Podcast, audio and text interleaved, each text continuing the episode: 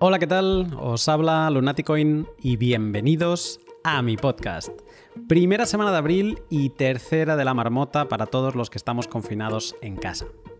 Espero que todos estéis bien, que lo estéis llevando lo mejor posible, que consigáis desconectar al máximo de todo el ruido y cabreo que nos rodea y que estéis consiguiendo sumar tiempo valioso con los vuestros, con vuestros libros atrasados y, por qué no, aprovechando para profundizar en alguna de las madrigueras de Bitcoin. El precio de Bitcoin parece estar buscando cierta lateralidad. La semana pasada rondó los 6.700 dólares y a fecha de grabación de esta intro se mantiene en los 6.400, aunque el fin de semana visitó los 5.900.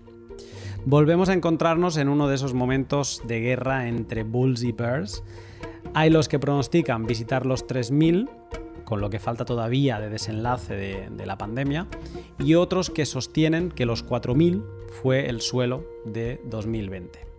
Sea como sea, lo que sí te puedo asegurar es que a 3.000, a 4.000 y a 10.000 yo seguiré apilando satoshis.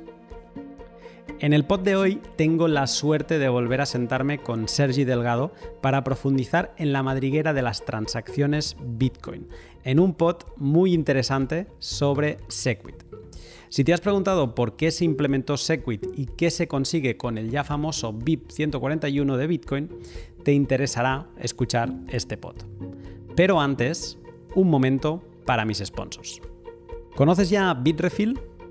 Bitrefill es seguramente una de las empresas Bitcoin más prácticas que existen porque con sus servicios te permiten vivir con cripto.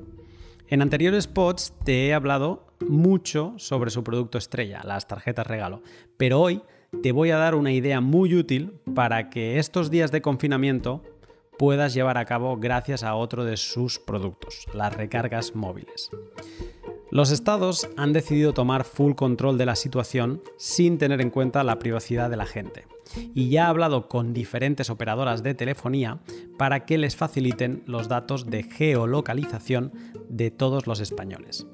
Quizás sea un buen momento para que en caso de necesidad te plantees tener alguna SIM sin conexión a tu identidad y que te permita cubrir tus necesidades de movilidad sin ser cuestionado después por ello. Y para poder recargar tu saldo móvil, nada mejor que el servicio de recargas móviles de Bitrefill que te permite trabajar con operadoras de todos los países del mundo sin asociar tu identidad en el pago. Échale un vistazo a lo que Bitrefill puede ofrecerte entrando en su web, siguiendo el link que encontrarás en la descripción, en los links de mi web, lunaticoin.com, o entrando directamente en bitrefill.com. Y también te voy a hablar de Bitter. Bitter es el pequeño gran exchange que te permite comprar Bitcoin en pequeñas fracciones, desde 25 euros, comprando a precio de mercado sin premium ni comisiones de retiro, de la forma más cómoda, pagando con una simple transferencia SEPA, y recibiendo Bitcoin directamente a tu wallet.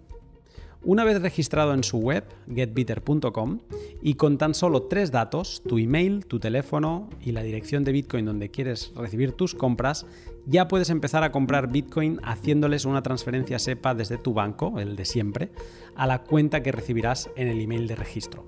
Acumula Bitcoin con Bitter de poco en poco, automatizando pagos semanales y olvídate de su volatilidad. Convéncete entrando en su web getbitter.com y empieza a acumular de forma cómoda. Como te decía, en el pod de hoy hablo con Sergi Delgado sobre Segwit. ¿Por qué apareció? ¿Qué problemas soluciona? ¿Cómo se modifica la estructura de las transacciones con él? Maleabilidad, versioning, virtual bytes y diferentes particularidades de la relación entre nodos Segwit y nodos Legacy un pod muy necesario para entender a Segwit más allá de la exclusiva asociación que de él se hace con la escalabilidad. Segwit es bastante más. Antes de dejarte con el pod, déjame hacer dos notas. Primera, al principio del pod se hace un pequeño resumen de lo hablado en el L54, con lo que no es necesario haberlo escuchado para empezar el L58. Y segunda, el pod se grabó hace unas semanas justo antes del estado de alarma decretado en España, con lo que las opiniones que escucharás de Sergi sobre el coronavirus son anteriores. Pues bien, aclarado esto, ahora sí, te dejo con el pod. Buenas tardes, Sergi. Buenas tardes, Lunaticoin. ¿Qué tal? Bien, bien. Y, creo que nunca mejor que, que, pueda decir ahora de bien y ya es mucho. Entiendo que hace referencia al coronavirus y demás, ¿no? Vaya, es el, tema. ¿eh? O, sea, da, o sea, parece ser que hoy lo pensaba, eh, sabiendo que teníamos que hablar, que, da, hasta cosa permitirse hablar de otro tema. O sea, de decir, hoy vamos a grabar un, pod sobre Segwit y el tamaño de, de Segwit, pero parece como que no está ni bien, como parece que solo se puede hablar de, coronavirus. Sí, la verdad es que a mí me tiene un poco cansado ya, pero bueno, supongo que es un poquito el tema de, conversación em, como requerido, ¿no? Es lo que está pasando y al final ah, hay que hablar de ello, mm. pero en fin. como decías, tenemos un tema totalmente diferente a tratar, eh, acabar lo que empezamos. Y bien, espero que sea un poquito menos denso todo que, o sea, aunque vamos a tratar algún pelín más complicado que, anteriormente, ¿no? Porque nos metemos con el tema Segwit. yo creo que lo podemos intentar hacer un, poquito más, más sencillo. Hmm. A, ver qué se nos da. Me, apunto esto que has dicho y en un rato te lo voy a preguntar, porque eh, esto que es un, pelín más complicado, no eres el primero que, al que escucho algo similar cuando menciono Segwit y me lo, apunto. Ahora, ahora te lo preguntaré, pero antes, antes, porque tú y yo somos, tendemos mucha tendencia a irnos por las ramas, voy a saltar a la parte inicial que quiero hacer que es un poco un resumen. ¿no? El, otro día hablamos de muchísimas cosas em, y, quería hacer un pequeño resumen de las conclusiones a las que llegamos en el pot anterior en cuanto a tamaños. ¿No?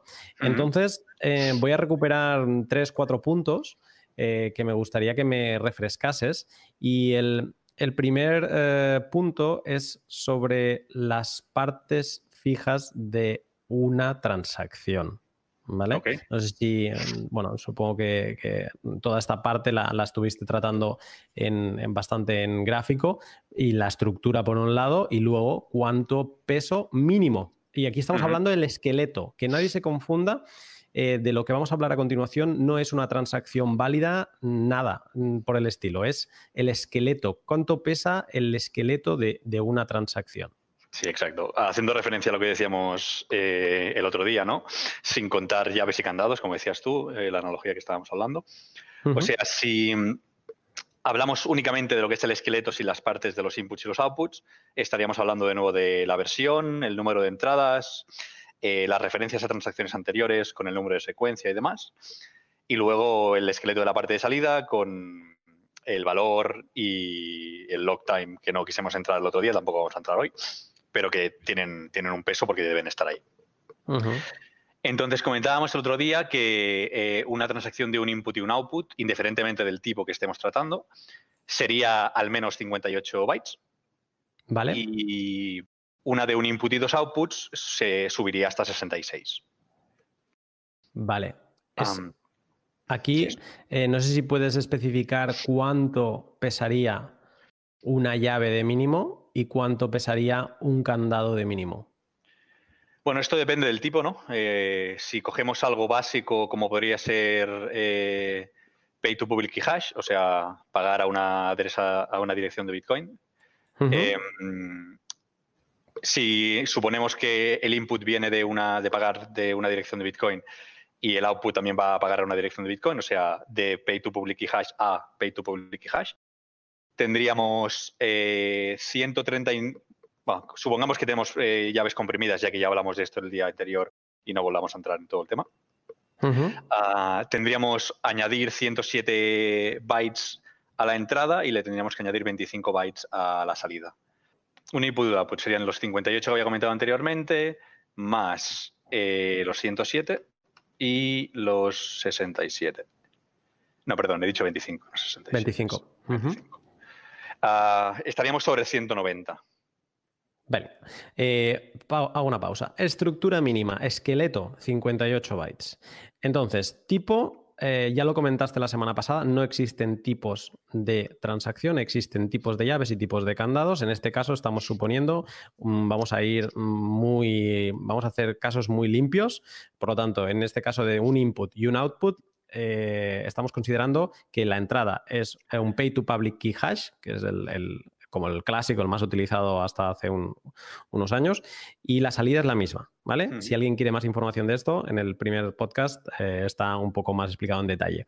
Entonces, eh, la llave de un pay to public key hash son 107 bytes y el candado son 25, ah, hablando de un input y un output. Le sumamos los 58 de estructura y salen los 190, ¿cuántos? 190.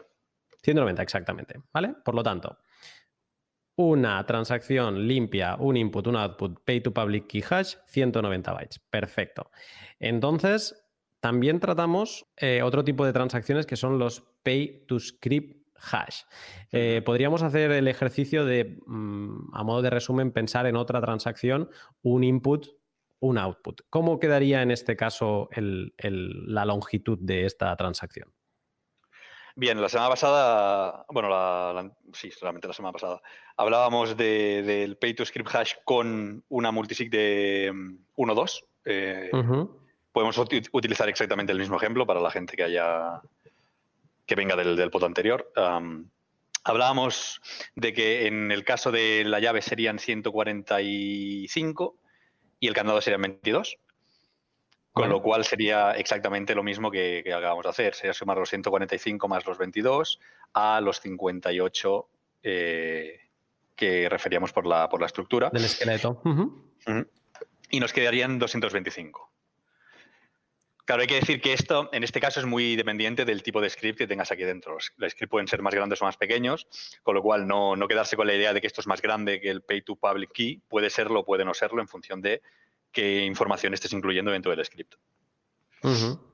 En este caso, eh, lo dijimos el otro día, la, primera transacción a la que tú pagas a un multisig es engañosa porque el script, que tan solo son 22 bytes, que es el candado, es la parte saliente, solo son 22 bytes, pero puede esconder dentro de un script muchísima información, ¿no? Eh, la trampa está en la siguiente transacción. Cuando tú quieras gastar de, esta multifirma, vas a tener que exponer todo ese script en, en, la parte de la entrada, en la parte de la llave, y por lo tanto, como lo tienes que exponer, lo tienes que enseñar absolutamente todo, todas las interioridades. Y ahí es donde se va de, madre la, transacción. No sé si tienes el valor de exactamente de esta, de cómo quedaría luego esta, esta multisig.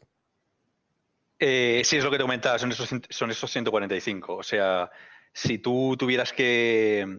O sea, en el, en el multisig, normalmente el multisig está separado en dos, ¿no? Esta multisig separada, si le hiciésemos la 1, 2 en un pay to multisig sin eh, script hash, o sea, sin estar envuelto en el script hash, son 74 más 71. Los 74 ah, vienen a ser eh, la firma más los pushes y tal que comentábamos el otro día, que eso vendría la parte del, candado. Y la llave, que es probar, o sea, dar la estructura con las public keys que quieres utilizar y demás, serían estos 71. Entonces, cuando tú juntas todo esto dentro del pay to script hash, eh, en la parte del candado lo único que estás diciendo es, bueno, yo quiero que me pagues a este script, al hash de este script en concreto. Eh, y luego la parte de, la, llave, cuando tú tienes que proporcionar todo, todos esos datos, lo que decías tú en la transacción siguiente, es cuando juntas lo que sería el equivalente de lo que estaba separado en dos partes en el multisig eh, tradicional. De ahí vienen esos 100, 145. Vale, eh, entonces, eh, no sé si tendrías el cálculo, eh, porque claro, con un pay to script hash también podemos hacer operaciones de un input, un output. sí, No sé si tendrías el cálculo de cómo quedaría para tener como referencia un, pay to script hash con las mismas condiciones que hemos hablado del pay to public key hash, un input, un output. Ah, no a mano, pero te lo puedo calcular en un segundo. Esto sería, vamos a ver el candado sería exactamente igual, porque al final es la gracia del pay to script hash. Estás pagando al hash de un script, con lo cual esos son los 20 bytes del hash más los dos pushes, bueno, más los dos eh, opcodes, em, que da estos 22 bytes. O sea, eso no cambiaría para nada. Vale. En el caso de, de, la, em, de la llave, perdón, estaríamos hablando de pues, la suma de lo que eh, implicaba un pay to public key hash. Si tenemos en cuenta de nuevo que las llaves sean comprimidas, o sea, que las claves que utilizan aquí sean comprimidas, serían pues los 107 de lo que correspondía al script SIG o, a la clave, más los 25 que correspondían al candado. Em, o sea, tendríamos aquí 107 más 25, eh, unos 132. Eso sería lo que nos correspondería a eh, la parte de la llave del pay to script hash, o sea, de un pay to public key hash dentro de un pay to script hash. Vale. Por lo tanto, si hacemos la suma rápida, 132 más los 22 del, candado, estamos hablando de 154 más los 58 de estructura fija, que darían 212. Por lo tanto, ah, digamos que es menos eficiente hacer un input, un output con estas condiciones em, en, pay to script hash, porque digamos que tienes más cosas a, exponer y por lo tanto eh, acabas con 212 bytes contra los 190 que teníamos en pay to public key hash entrante y pay to public key hash saliente. Exacto, que la diferencia al final son estos 22 bytes que estábamos comentando anteriormente, porque el resto es totalmente igual. Eh, el overhead es decir, bueno, yo estoy escondiendo esto dentro de un script, con lo cual tengo que hacer las comprobaciones del script y demás, que son los 22 bytes, estos que estábamos hablando. Perfecto.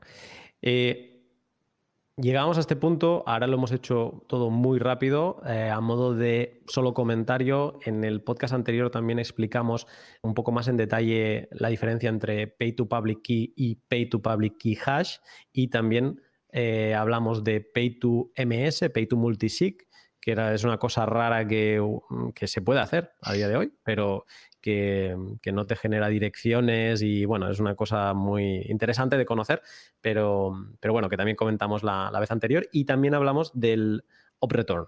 Esos son los tipos de llaves y candados de los que comentamos eh, junto con Pay to Public Key Hash y Pay to Script Hash en el, en el pod anterior. Y llegados a este punto, que es un poco como el, fin del resumen, eh, hago solo una mención de lo que tú acabas de decir ahora. Eh, hablando de Pay to Public Key Hash, has mencionado una entrada de 100, un input de 107 contra un output de 25. Y cuando has explicado la misma versión, pero en Pay to Script Hash, un input, un output, tenemos 132 contra una pequeña salida, un pequeño candado de 22. incluso cuando has explicado el de eh, multisig eh, dentro de un Pay to Script Hash, hablamos de una entrada de 145 y de una salida de 22. Los inputs son mm, mm, bestiales, porque son como cinco veces más grandes, o, tres o cuatro o cinco veces más grandes que los outputs. Eh, ¿Esto por qué, es así? ¿Qué hace que un input pese tanto? Bueno, mayoritariamente, eh, sobre todo si estamos hablando de las cosas más tradicionales, como serían los eh, pay to cualquier tipo de dirección, al final, esto acaba implicando eh, una firma digital y las firmas, eh, las más tradicionales, como comentábamos en el pod anterior, ah, varían entre 71 y 73 bytes. Con lo cual, si te fijas de estos 107, eh, por ejemplo, que hablábamos en la parte en el pay to public y hash, de estos 107, 72 ya son la, firma. Mm. claro te quedan unos 40 bytes, ¿no? De, Sí, sobre 35, 37 en función, función de cómo sea de grande, que es el resto, que es el overhead de, bueno, pues añadir la public key, que como comentábamos también en el pod anterior, ahora se utilizan public keys eh, comprimidas, que en vez de 65 son 33 bytes, ah, pero las firmas no las puedes comprimir más, es, lo, que, lo que hay. O sea, son, son tan grandes como son, por el tipo de encoding que tienen. Ah, y al final, por cada vez que tú tienes que demostrar que una dirección es tuya eh, o que tienes acceso a esa dirección, eso requiere utilizar una firma. Em, con lo cual, tienes, por cada vez que tienes eso, tienes esos 72 overhead y más y más y más. bueno, también tienes las, las, public keys, como decía, ¿no? pero son la mitad. Con lo cual, claro, por cada entrada con una firma y una public key, tienes el doble overhead por la firma que por la public key. Sí, sí, es, eh, o sea, es la, firma, eh, es, lo que nos hace que, donde se nos va el peso, la longitud, perdón. Vamos a empezar a diferenciar en este podcast, que es importante no hablar de peso, hablar de longitud en, bytes, es, eh, pues, es la longitud, se nos va en la, en la, en la firma. Estoy, es que estoy pensando, voy a hacer un, cálculo rápido yo también. Por ejemplo, de la primera que hemos hablado, que el, peso total de la, de la transacción eran 190 bytes. Si, eh, si tomo como referencia 72 bytes de firma digital, sobre 192 representa un 37% de la longitud, solo la firma. Y además que cada input que tengamos nos añadirá otro bloque de estos que estamos hablando, ¿no? Cuando hemos hablado, hablado de, los, de los 107 bytes de, mm, en el pay to public key hash de la parte de la llave, de la parte de la entrada, eh, es, si tenemos otro input, ¿volveríamos a sumar estos 107 bytes? Eh, sí, claro. tendríamos dos packs de 107 bytes. Exacto, sí, sí. Claro, entonces, mm, bueno, es, eh, claramente se ve dónde, dónde se va el peso. Y realmente tendrías incluso más, porque es, lo que comentábamos antes, ¿no? Eh, la parte fija esta depende de, la estructura que tienes. Esa estructura es de 1 a 1 1. Em, y la parte fija, pues habíamos fijado el hecho de decir, como esto va a ser 1 a 1 1, sabemos que solamente tenemos una referencia a una transacción anterior, sabemos que solamente tenemos un número de secuencias, sabemos que solamente tenemos una serie de cosas. Em, pero si añadimos más entradas, pues Claro, tenemos mucho más, porque al final, porque la entrada que añades tienes los 32 bytes de la referencia anterior, más los 4 bytes del index de la transacción anterior, más los 4 bytes del número de secuencia, con lo cual ya estás sumando 40 adicionales. Los, 58, los, los 58 de esqueleto no serían tales, sino que se le añadirían algunos Claro, algunos bytes de, por, cada input que entra. Exacto, exacto. El esqueleto que estábamos hablando, por eso decíamos, esto es un esqueleto de una 1.1, es un esqueleto de una 1.2 o demás, porque eh, depende de, lo que estés añadiendo. Eh, eh, hay que tener en cuenta que por cada entrada que tú tengas en una transacción vas a tener como mínimo 40 bytes añadidos a el tipo de entrada que tengas. Y por cada salida que tú tengas en una transacción vas a tener 8 añadido al tipo de salida que tengas. Con un, hay pequeños overheads por un lado y por el otro, pero al final el, o sea, ¿cómo decirlo? Como el peso, la, gran mayoría de lo que estamos contando al final son estas dos cosas. Vale, vale. El grueso, que no me salía la palabra.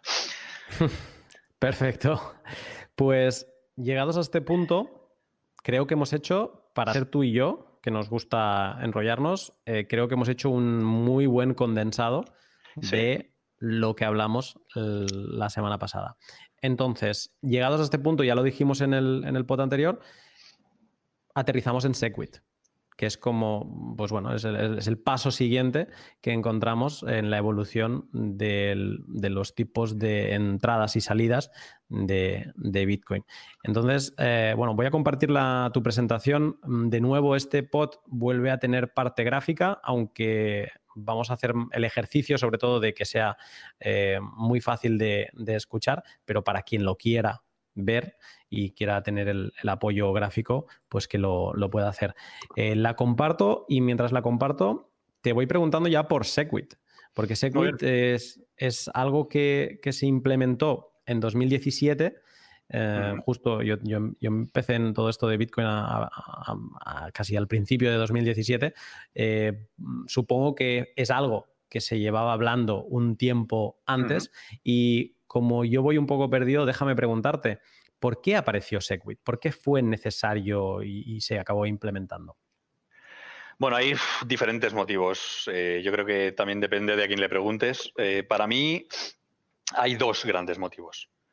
El primero sería eh, versiones de transacciones más eh, arreglar el tema de transaction malleability em, para poder dar pie a em, implementar sistemas por encima de Bitcoin que necesitas en eso, como puede ser de, Lightning Network. Vale. Em, y por otro lado, tendríamos todo el tema del debate del incremento de la longitud del bloque, ¿no? Eh, todo el, block size debate que hubo alrededor de esa época, cuando se hablaba de em, incrementar la escalabilidad. sí, sí, sí. O sea, interesante.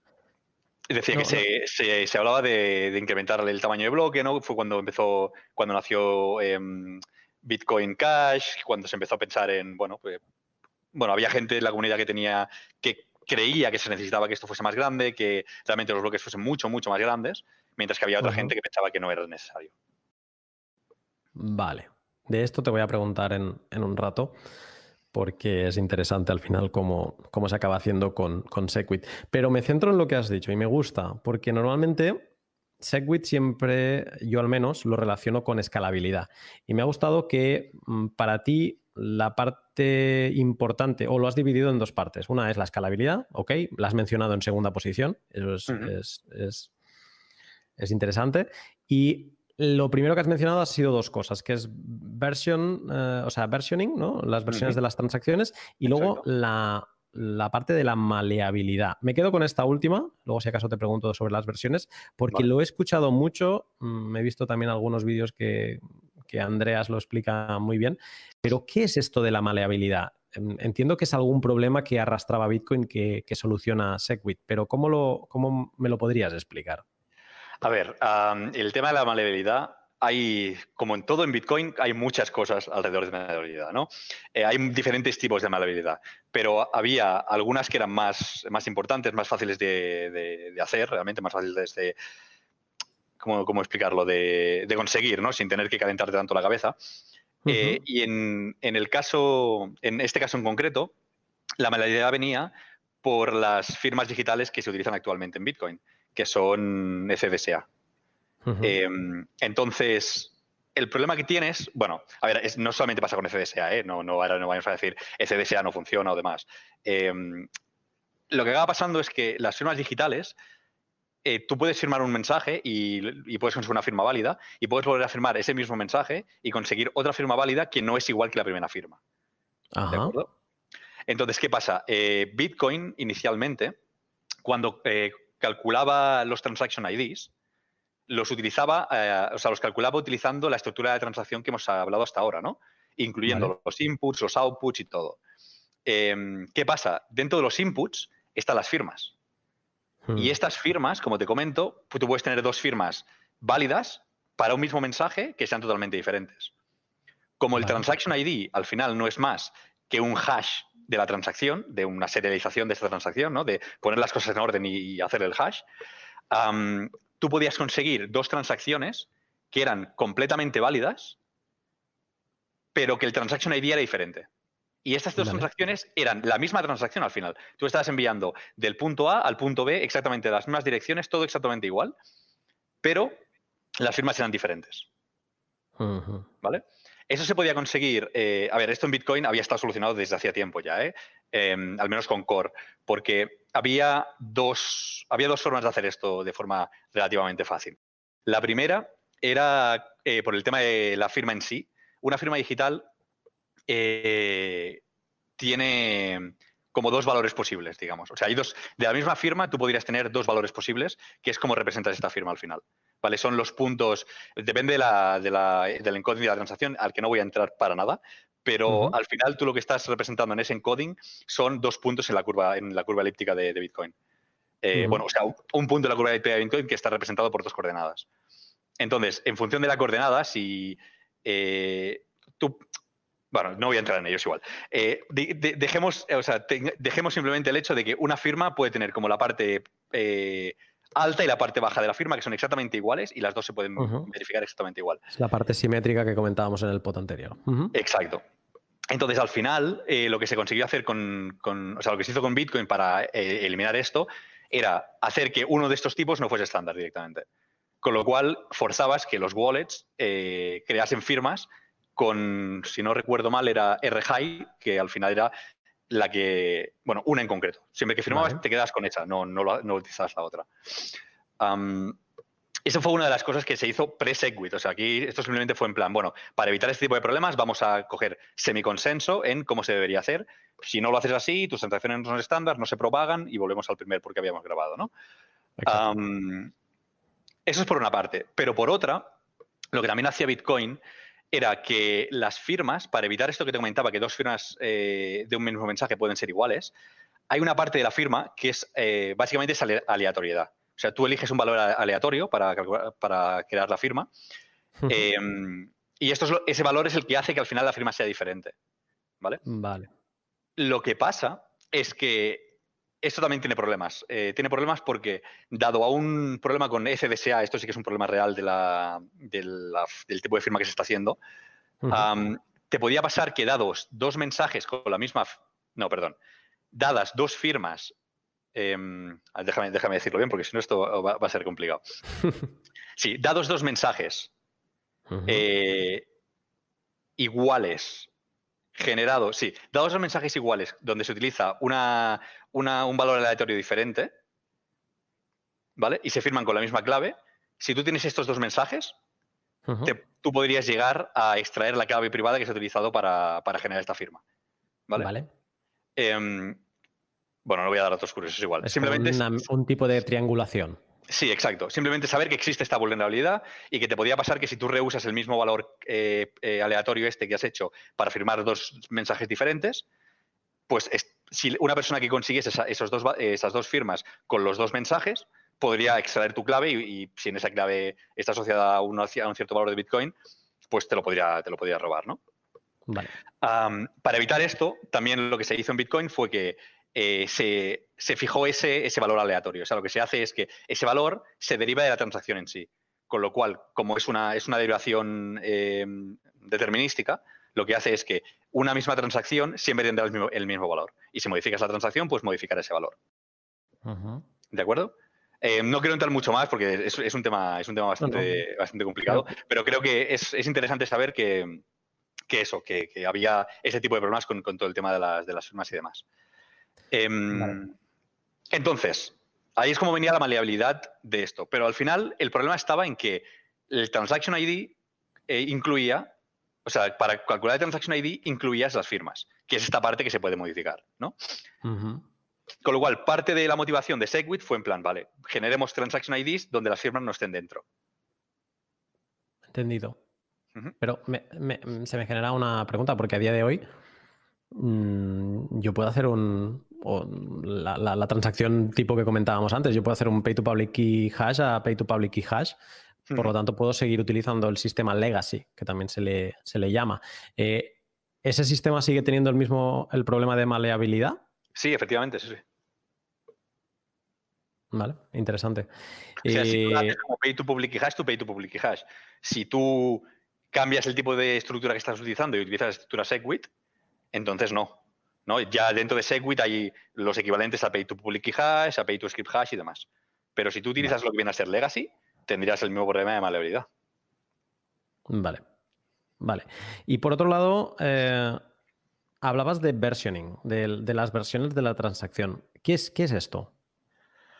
Bueno, esto eh, en principio, aunque yo creo que no se ha usado mucho todavía, pero eh, lo que se intentó fue decir, eh, si queremos extender el protocolo eh, por encima de lo que tenemos actualmente, ¿no? Queremos cambiar el tipo de firma digital, por ejemplo, por Snore, queremos añadir algunas cosas al, sistema que a lo mejor solamente un tipo de gente está siguiendo y otro tipo no.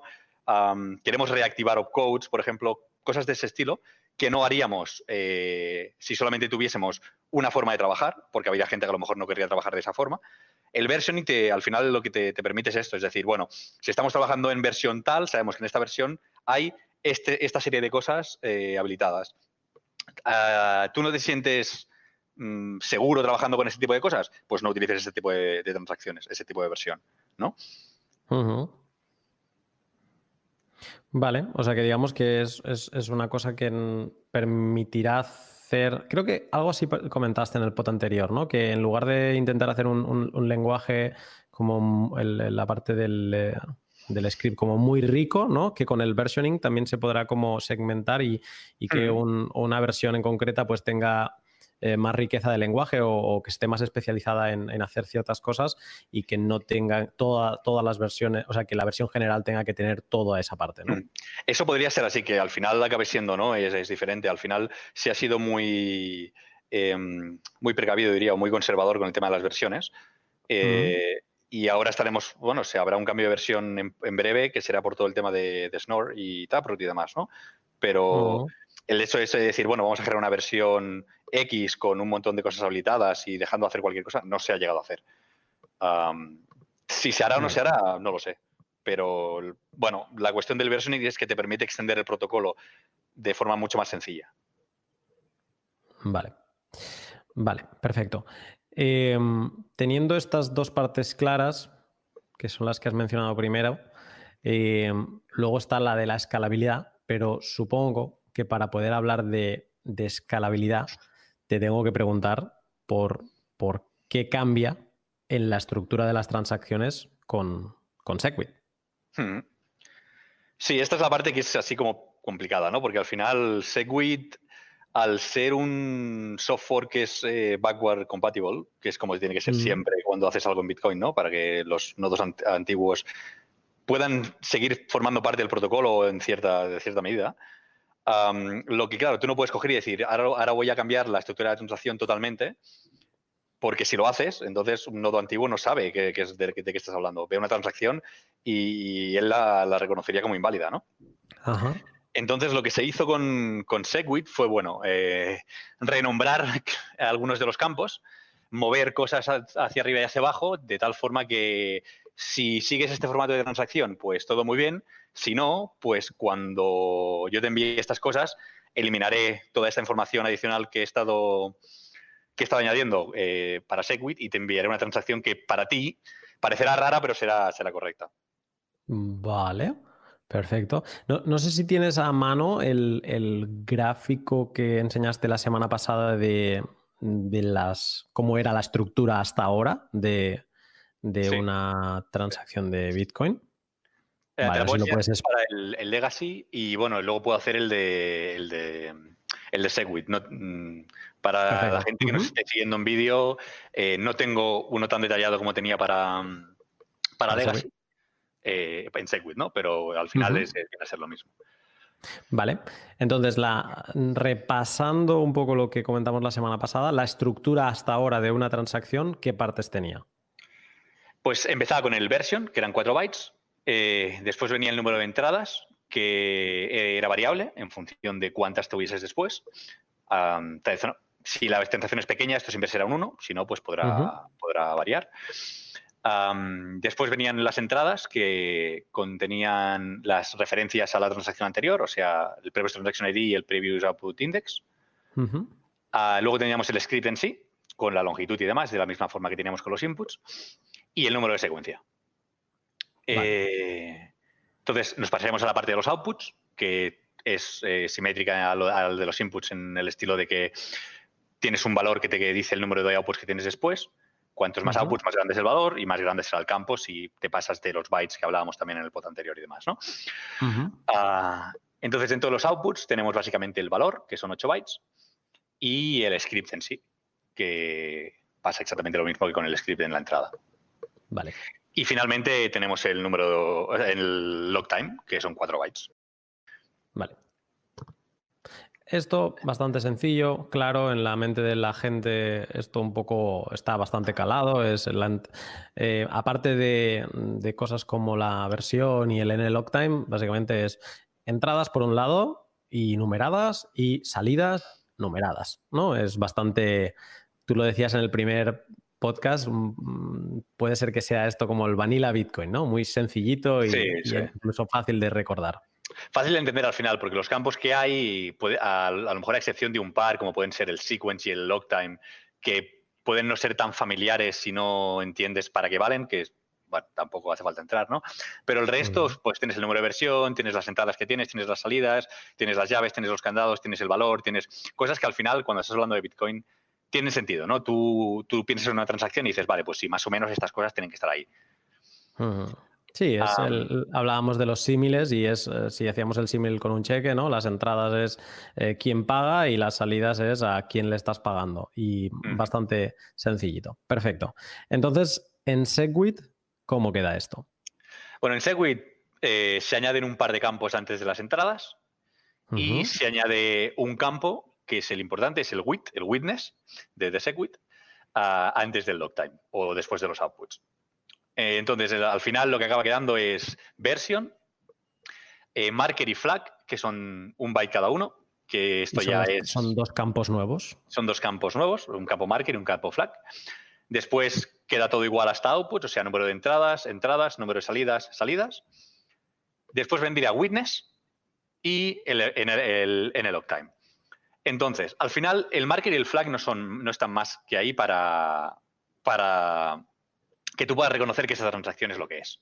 ¿no? Que tú no mm. puedas. Eh, tú no puedes ver dos transacciones y decir, hostia, yo, yo, ahora no sé si esto es Segwit o no es Segwit, ¿cómo tengo que interpretar esta, esta transacción? ¿Con el formato legacy o con el formato actual? ¿no? Al final, esto está para Segwit actualmente es, em, si no recuerdo mal, ah, era 0.1 o 1.0. 0.1, juraría que era. Lo miro. Esto es 0, 0.1. 0.1, ¿verdad? Sí.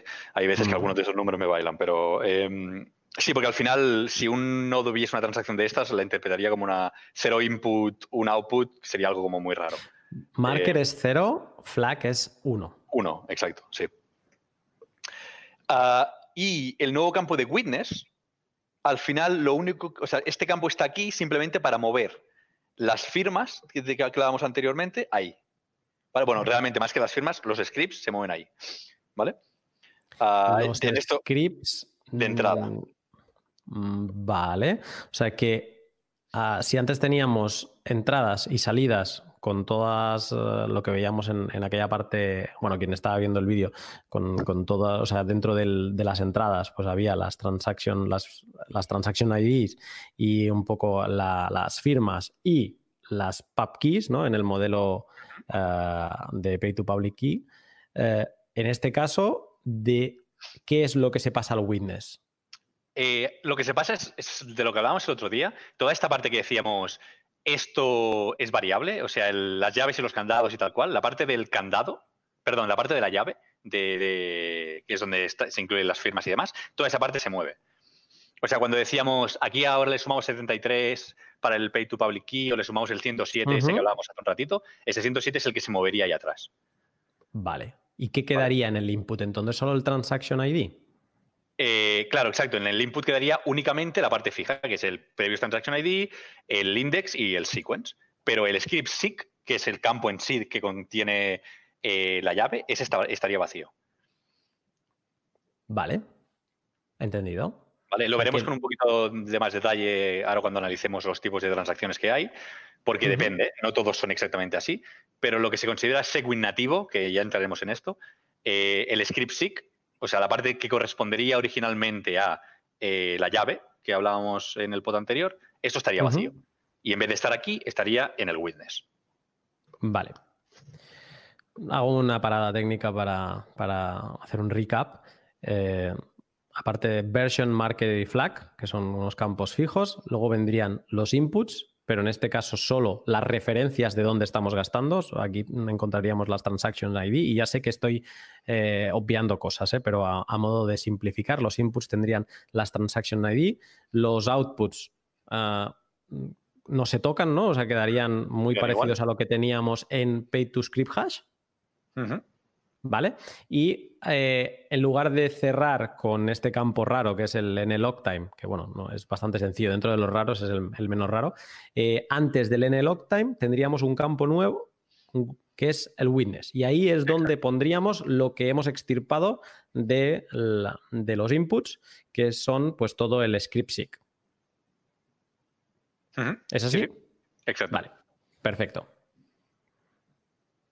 Entonces, eh, te, seguimos. Bien, pues claro, ahora tenemos un, un formato diferente de transacción, ¿no? Eh, uh -huh. la, el, el, problema o la cosa es que no venía únicamente así. Es decir, nosotros cambiamos el formato de transacción, quitamos el witness fuera. Si ahora cogemos y hacemos el transaction ID respecto a lo que tenemos, vale, nos va a dar algo diferente porque cómo ordenamos las cosas es diferente, pero volvemos a tener el, el mismo problema. ¿no? Eh, la maleabilidad la maleabilidad está, está, está ahí igualmente. Entonces, ¿qué es lo que se hace? Bueno, no solamente tenemos ese problema, tenemos el problema que además, cómo se calcula el transaction ID para nodos anteriores, para nodos legacy, eh, uh -huh. se modifica, con lo cual tienes un hard fork, porque dos transacciones iguales tendrían eh, transaction IDs diferentes en función de si tienes un, un nodo Segwit o un nodo no Segwit, ¿no? Claro. ¿Qué es lo que se hace aquí? ¿Cómo, cómo se consigue que esto no, pase? Bueno, al final, em, el, transaction ID se calcula exactamente igual.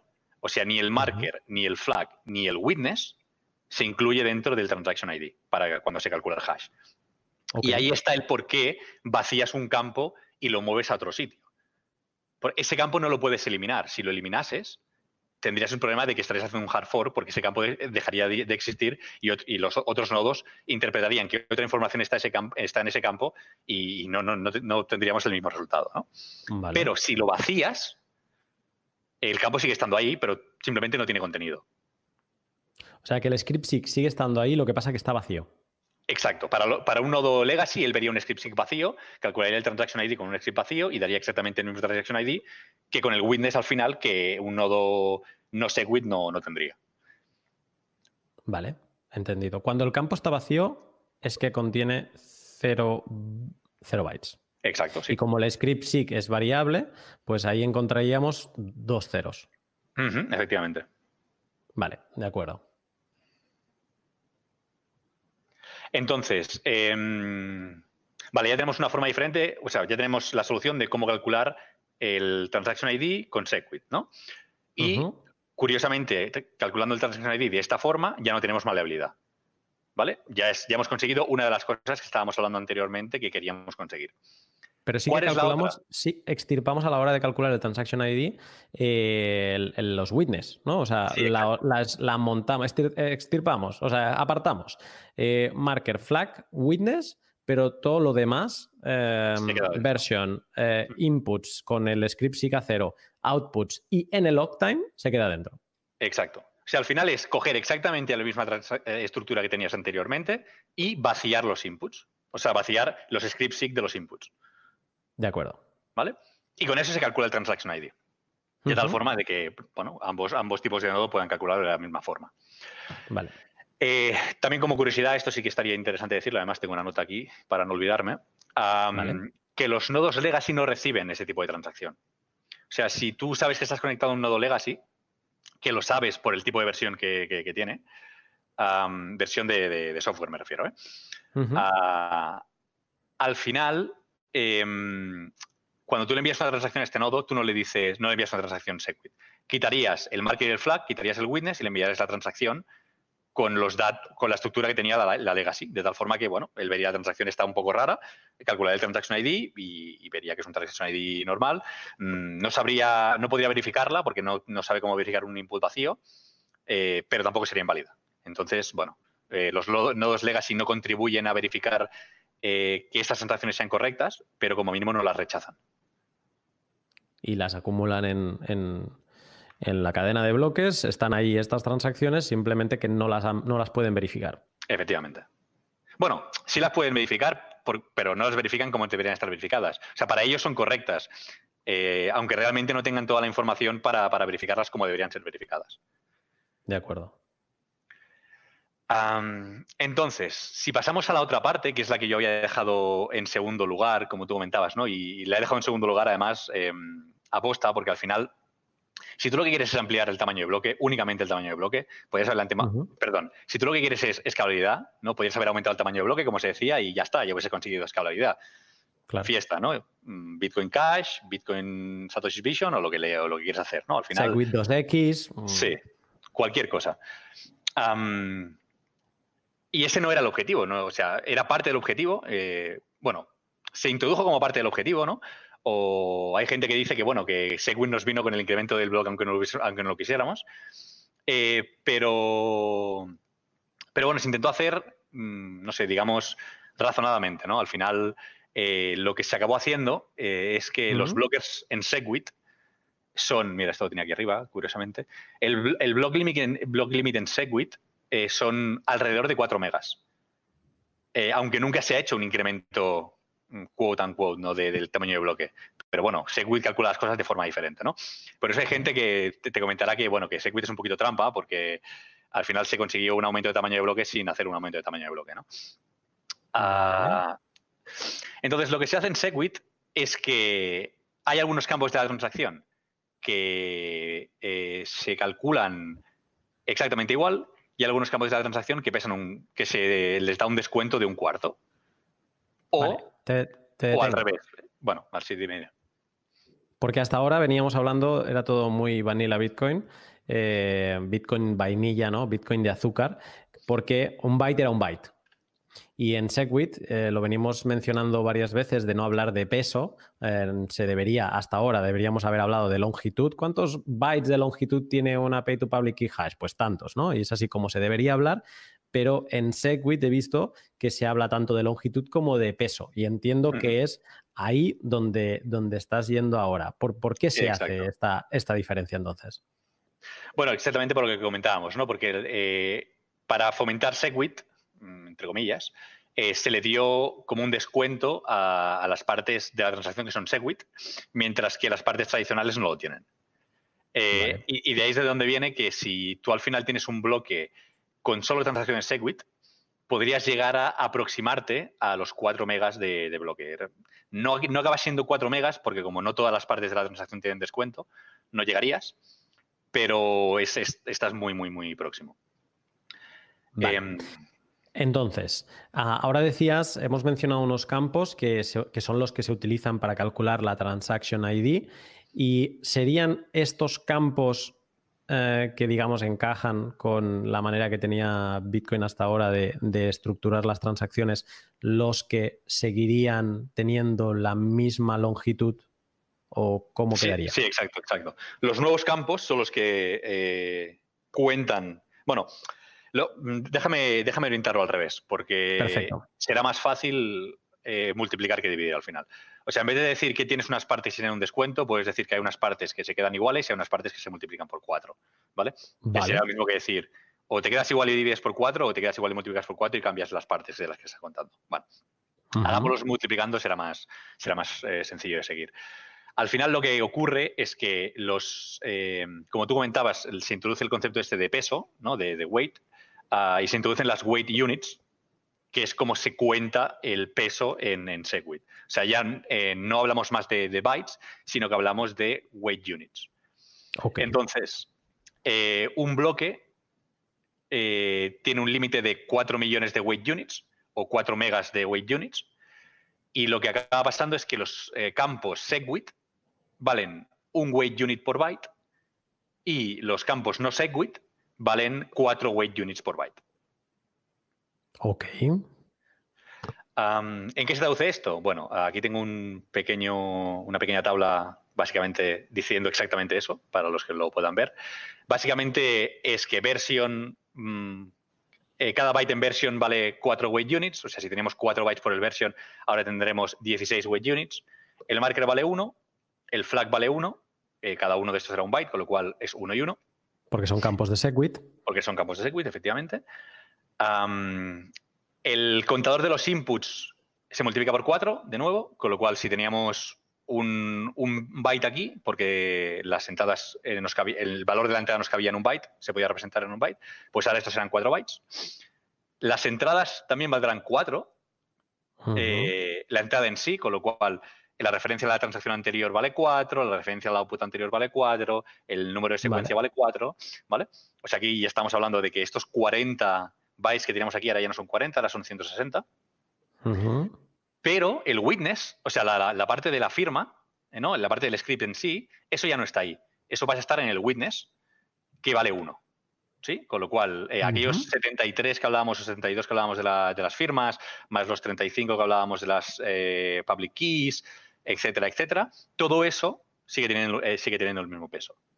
Vale. Ah, y bueno, finalmente el contador de outputs también tendría, se multiplicaría por 4, los outputs en sí se multiplicarían por 4 y el log también, se multiplicaría por 4. De acuerdo. Entonces, de, momento, eh, hemos multiplicado muchas cosas por 4. Sí que es verdad que lo que decíamos antes, que lo que tenía más, más longitud ah, se queda con el mismo peso, pero lo que tenía menor longitud, por ejemplo, los outputs, ahora en el peso lo estamos multiplicando por 4 y de mm. momento da la sensación que mm, tenemos una magnitud de unidades mucho mayor que la que teníamos antes, porque sí que es verdad que lo que antes era muy largo ahora se ha quedado igual, pero lo que era muy corto lo estamos multiplicando por 4. Entonces, déjame preguntarte, ¿cómo se calcula ahora las, las fees? Eh, bueno, bien, las fees se calculan exactamente igual. O sea, tú, tú, la fila calculas respecto a este valor que te comentaba con el weight unit o con el. O sea, con los weight units, ¿no? ¿Qué te acaba pasando? Bueno, al final utilizar transacciones Segwit te sale más a cuenta porque las partes que más pesaban ahora no se, no se esas partes no, no, se multiplican, ¿no? Mientras que las partes que pesaban menos, bueno, sí que han incrementado, pero al final tienes que pensar que, cada vez que añades una, una, un input, por ejemplo, eh, recuerda que, por ejemplo, cuando añadimos un input, no estamos hablando de aquellos 40 bytes. Estos 40 ahora son 160, ¿no? Pero eh, cada vez que tú añadías un, una firma con una public key, Aquí estábamos hablando de 72 más 35, eh, ¿no? Estos 107 se han quedado exactamente igual. ¿Vale? Vale. Y tú también has multiplicado el, espacio del bloque por 4, al final, por lo que te comentaba, ¿no? Como ahora estás contando en weight units, no.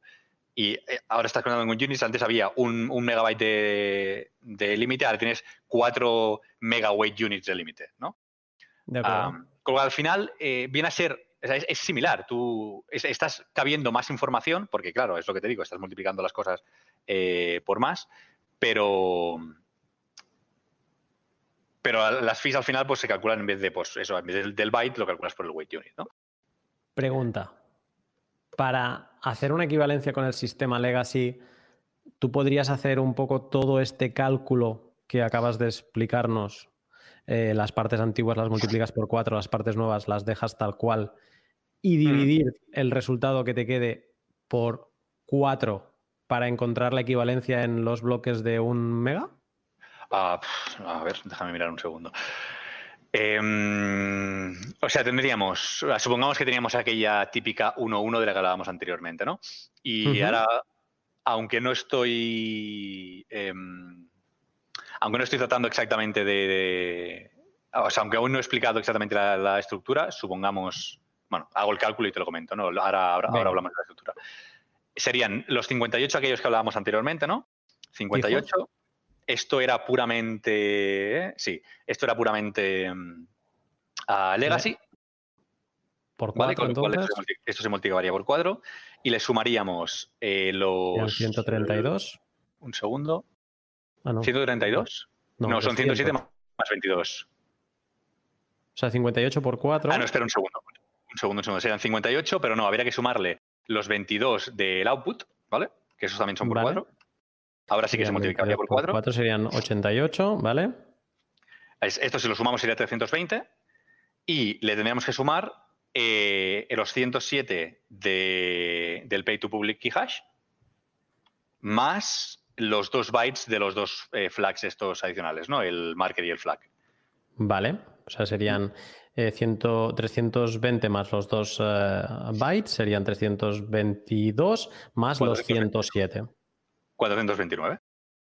De acuerdo. Sí. Entonces, si esto lo dividimos por 4, nos ha quedado una pay to public key hash en Segwit, digamos, por 107,25. Versus los 190 que teníamos. Vale. O sea que esto es, esto es mm, solo forma parte de este podcast. Es un modelo, un ejercicio que, eh, que hemos hecho tú y yo ahora de intentar buscar una equivalencia en, bloques de un mega de lo que sería Segwit. Mientras que los bloques de Segwit se hablan de 4 mm, megas de peso, ¿no? Weight unit. Exacto. Si al final eh, lo importante es ver esto, ¿no? El decir, de los 100 que habíamos dicho, 190 a 107, ¿no? Em, cuando tú pagas fees, tú las estás pagando respecto a, estos 107 y no a esos 190, ¿no? Con lo cual, para ti, em, lo que comentaba, para ti, eh, te sale más a cuenta hacer un pay to public key hash dentro de Segwit que no hacer un pay, to public key hash fuera de Segwit, ¿no?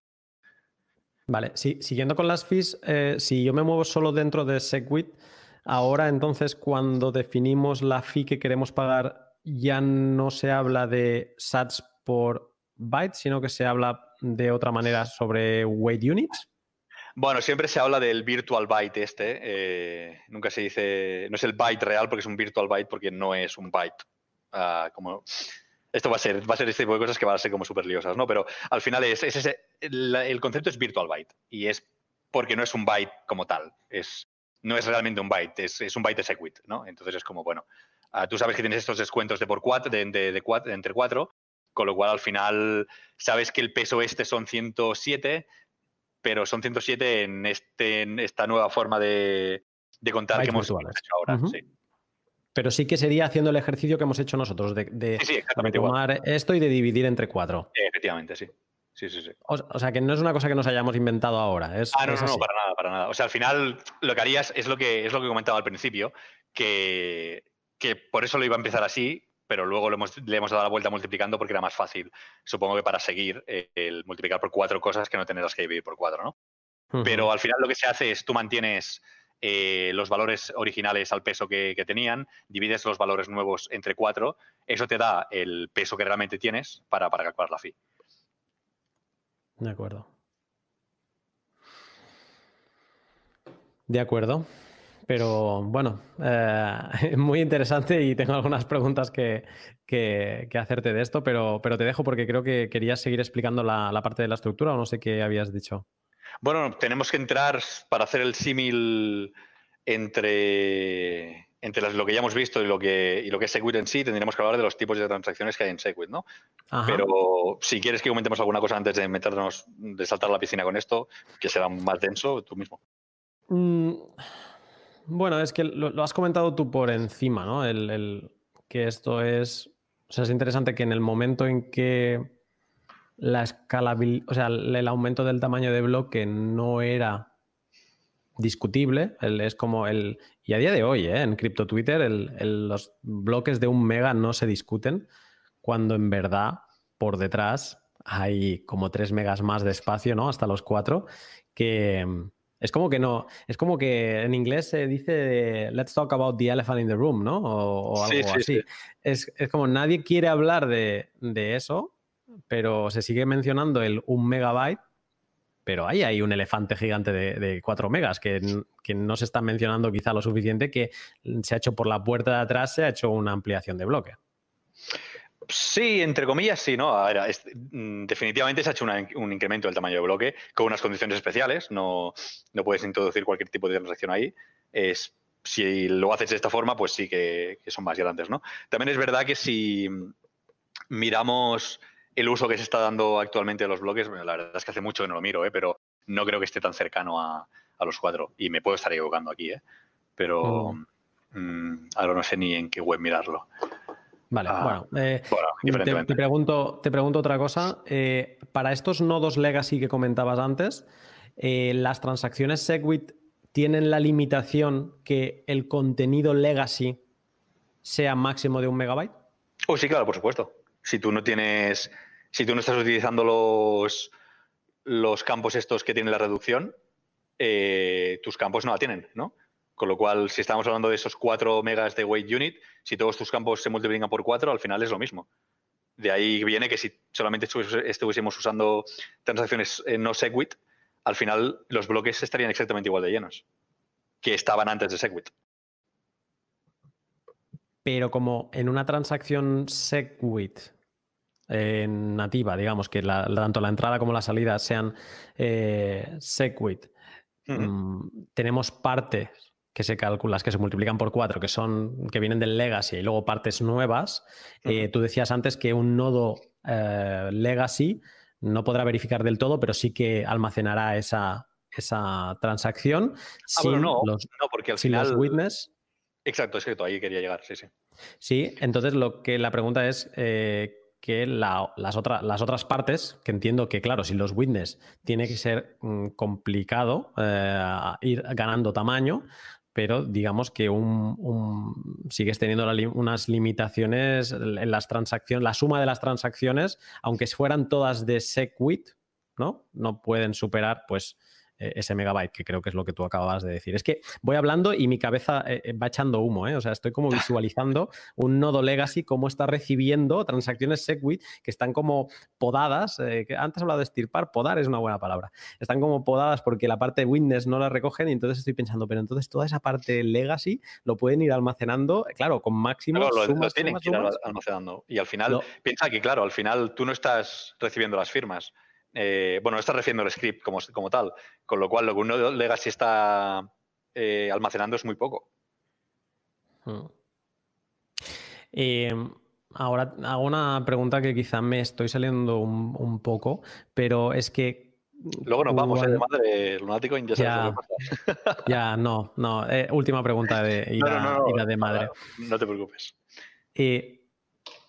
cuando yo he intentado entender la, sobre todo cómo se da por cierto que una transacción puede gastar de unos, o sea, que unos inputs pueden gastar de, unos outputs, de unos, eh, de unos UTXO, al final lo que me acaba, lo que me ata todo es la firma. La firma es un poco lo que me demuestra que eh, esa persona fue la que, pues, eh, valga la redundancia, firmó ah esa transacción. En el caso de estas transacciones SegWit almacenadas sin la parte del witness, por lo tanto sin la parte de la firma, es lo que tú venías a decir antes, entiendo ahora, ¿no? Que no las pueden verificar porque simplemente tienen como inputs y outputs, pero no están atados entre sí, porque falta como la firma, que es lo que, lo que los junta, ¿no? Sí, al final sería decir, bueno, tú estás viendo que se está gastando algo que, bueno, mm, o sea... Que alguien ha dado por bueno. Sí, exacto. Es como, vale, se está gastando esto, eh, lo podía haber cogido cualquiera, pero lo ha cogido él y ya está. Em, es lo que te comentaba, por eso son, un poco raras, ¿no? Es, tampoco creo que valga la pena entrar en, el tema de, verificaciones y demás, porque nos iríamos mucho, mucho de madre, pero, pero al final es eso, ¿no? Para ti es una transacción. Eh, si tú la vieses como una persona, sería un poco rara porque dirías, bueno, esto viene como, como de nadie, ¿no? Pero. Exacto. Pero. O que no es que no venga de nadie, ¿no? Al final, eh, las referencias a la transacción anterior están ahí. Lo que no está es el contenido. Eh, entonces, la, justificación de que la puede gastar, que al final la, signature es lo que se hace con, la private key y por lo tanto es, sí, hay las referencias a la, transacción anterior, la firma me está demostrando que es el, real propietario de esos outputs y el que lo puede gastar y luego me está diciendo que los está enviando a estos otros outputs. Y eso es lo que digo, ¿no? Que es, sí, vale, estamos gastando de aquí y se va allí y hay un poco un salto al vacío, ¿no? Por parte de, los, de los legacy notes, de aceptar que bueno, pues la persona. Al final es eso, o sea, tú no deberías. Si, si lo que tú estás corriendo en Bitcoin eh, requiere de que puedas verificar exactamente lo que está haciendo, no deberías estar utilizando un nodo legacy para nada, porque te estarías perdiendo mucho, mucha información. Eh, pero que al final es lo, es lo que comentábamos al principio, ¿no? Esto es un soft fork y lo que se intenta es decir, bueno, no voy a forzarte a actualizar, aunque realmente se te está forzando a actualizar, porque si no lo haces es como, mm, sí, claro, no puedo verificar absolutamente nada, las cosas las veo como, como válidas, aunque me estoy perdiendo la, mitad de la están, Están trusting, están eh, confiando en los mineros. Exacto, por eso un minero nunca debería estar corriendo un, un, un legacy node para esto, porque claro, no podría verificar absolutamente nada de lo que está incluyendo en un bloque. Interesante es esto que, eh, que, acabamos de decir. Bueno, entiendo que sí, un, eh, un, caso, ostras, es otra pregunta que nos vamos, ¿eh? pero en el caso de un, minero loco que estuviera con un, eh, con un nodo legacy y que incluyera a, mm, sin verificar transacciones SegWit, entiendo que a la que ese bloque se empezase a propagar nodos SegWit, si esas transacciones que ha incluido no fueran ciertas, lo tirarían para atrás y por lo tanto volveríamos a tener, el, tener el caso del minero deprimido que ha conseguido minar un bloque y, encima se lo están tirando para atrás. Por lo tanto, ningún minero querrá que eso pase. Eso es, impensable, o sea, eh, sería como el, error de novato, ¿no? De decir, no actualizo, no, no, para eso no podría pasar. Vamos, es lo que, lo que se acostumbra, acostumbra a decir también en, inglés, ¿no? Que los mineros tienen eh, la piel en el juego. Es, Sí, skin in the game. Exacto. Perfecto, pues eh, eh, esta sí que es una pregunta para volver. no va relacionado con lo que tú querías explicar, pero es que mm, creo que va al pelo de, lo que estamos hablando, que es que Luke Dash Jr. eh, muy conocido porque suelta cada una en Twitter que se queda a gusto y no, le da igual ir totalmente a contracorriente. De hecho, le he escuchado decir que los bloques tendrían que ser de 300 eh, de 300 eh, kilobytes, ¿no? O sea, no, no, de, o sea, de 0,3 megas. Este dice lo que quiere, pero fue él el que, de hecho, creo, corrígeme, que fue un poco el que aceleró que Segwit se implementase porque fue quien vio la manera de implementarlos sin hacer un hard fork. Sí, exacto. Eh, ¿Esto es por esto que has dicho tú, que simplemente, eh, o sea, se consiguió simplemente dejando el, script SIG la parte de la llave vacía o, hay algo más así que nos puedas explicar? La verdad es que no recuerdo cuál, fue el, detalle de, la aportación que hizo y que consiguió que se puede implementar como un soft fork. Eh, pero sí que tengo, o sea, inicialmente cuando se estaba hablando de Segwit no, no se contemplaba como un software porque no se veía cómo, cómo tratar la, la, estructura de esta forma, ¿no? Y sí que fue él quien, quien consiguió dar como el paso de, de donde se estaba hasta, hasta ahí. Los detalles, sinceramente, no los recuerdo. Vale, vale, perfecto.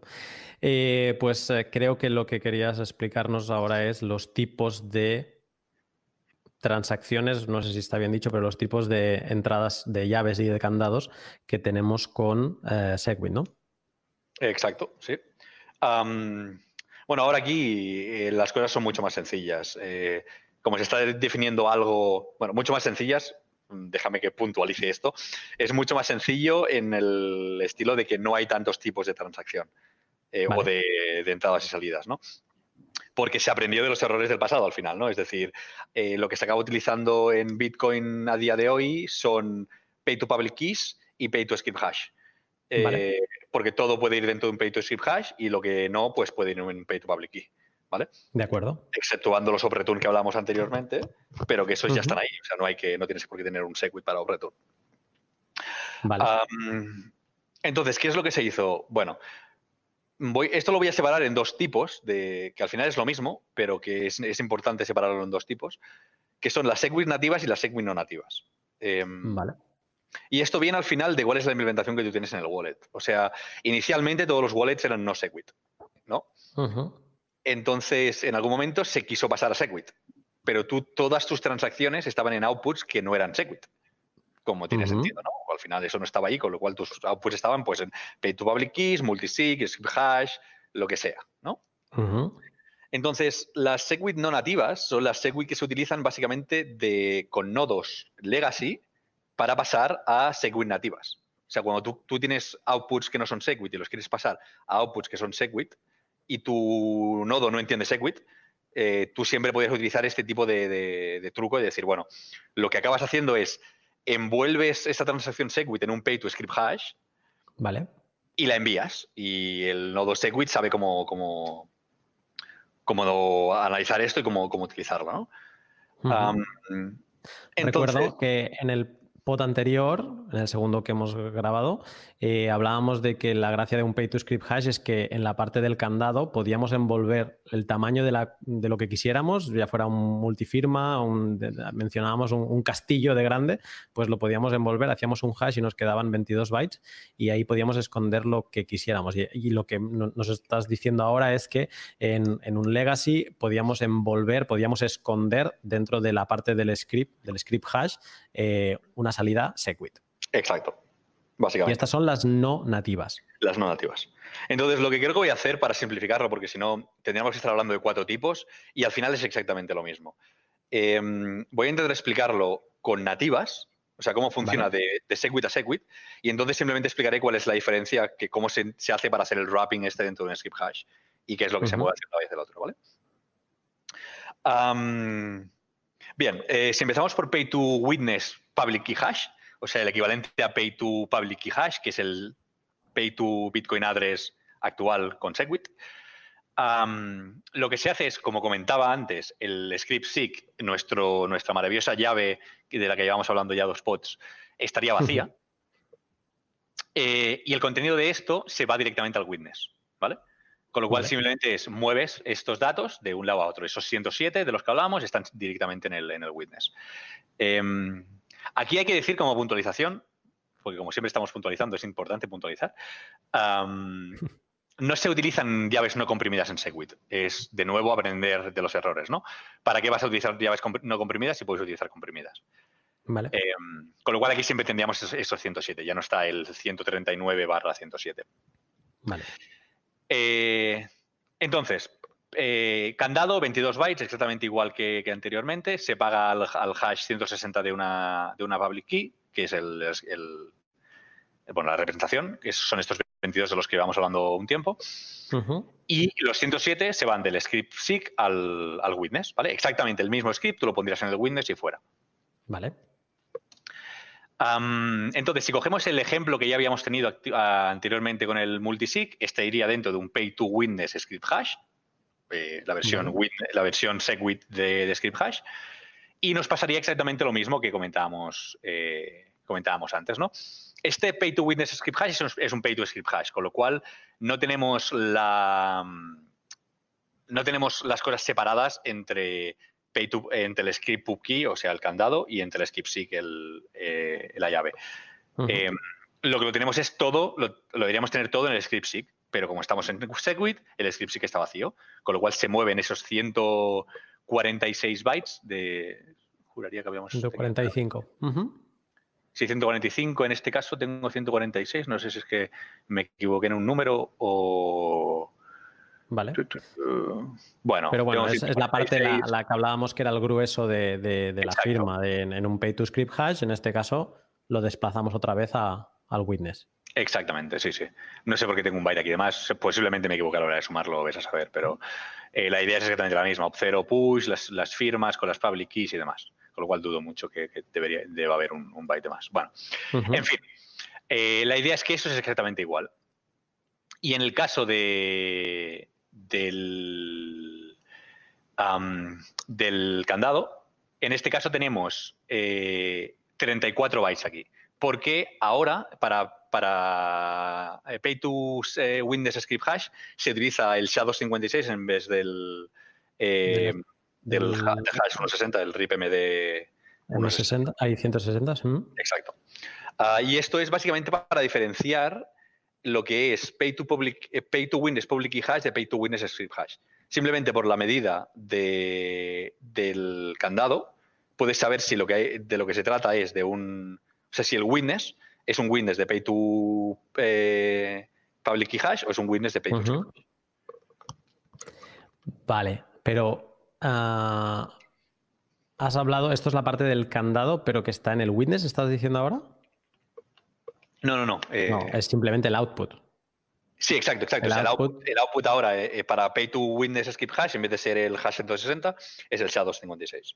Vale, esa es la mentalidad, ¿eh? O sea, como vamos tan sobrados porque hemos dividido como todo entre cuatro, da igual que le añadamos 10 eh, bytes de más, eh, ¿no? Porque serían 32 bytes, ¿no? Es un SHA. Son, sí, son 32 más los dos adicionales, serían los 34 al final, pero sí. Vale, en este caso da igual que añadamos 12 bytes porque como luego lo vamos a dividir entre cuatro, es, eso demuestra un poco la que no duele tanto ganarle 12 bytes al candado. Bueno, esta, parte no la vas a dividir porque es el candado, o sea, esto no es Segwit al final.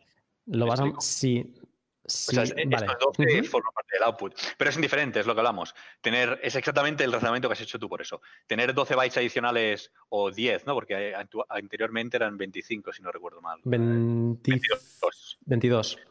Vale, ahora tenemos 34. Bueno, sí, hemos añadido 12. Estos 12 adicionales es como, vale, sí, pero el peso seguía estando en los inputs y los inputs los seguimos dividiendo entre 4. Con lo cual no nos va de sumarle estos 12 aquí. Aunque lo multiplicamos por 4, exacto. Vale. Em, pues sí, eso. Eh, esto sería el pay to witness script hash. Como quedaría que ganaríamos la parte del, del, candado, ganaría unos pocos más, pero básicamente es un poco la misma estructura que el witness se llevaría la, la, parte fuerte de, del redeem script. Efectivamente. Eh, y esto es para las nativas, o sea, son las que realmente un wallet Segwit acaba, utilizando. Em, para lo que venía a ser transición Segwit no Segwit o no Segwit Segwit, es cuando vienen las no nativas, ¿no? Que es lo que comentaba antes, de que lo que se hace es encapsular estas, estas transacciones Segwit dentro de un pay to script hash. Al final, si hemos entendido cómo funciona un pay to script hash, es exactamente lo mismo. Vale. Ah, en este caso, necesitas. O sea, tenemos que tener la mentalidad de que estos nodos que lo están creando en principio no entienden Segwit, ¿no? Con lo cual, el script SIG no va a estar vacío. Em, ¿Qué va a haber en el script SIG? Bueno, pues el hash de lo, a lo que estás pagando. De aquí la, la, idea esta de lo que estás haciendo es encapsularlo dentro de un script hash. Con lo cual, eh, para el pay to witness public key hash dentro del pay to script hash, o sea, el pay to witness public key hash no nativo, lo que tendría sería los 107 en, en la parte del witness. Vale. Ah, tendrías el. Ya me saldrá. Tendrías el, script hash, o sea, el. Sí, efectivamente, el, script eh, dentro del, script SIG, que curiosamente eh, juraría. Esto no lo sería a modo de ready, de, de. O sea, el, script. Eh, tendrías el redeem script de dentro del, de lo que en.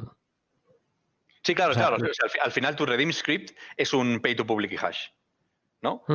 Y el, el script hash de ese, de ese redeem script es lo que estás poniendo exactamente aquí. En tu, en tu script sí. O sea, al final lo que estás haciendo es aquel pay, aquel pay to public key hash que habíamos hecho dentro de un pay to script hash y habíamos dicho que no salía cuenta inicialmente para no segwit. Sí.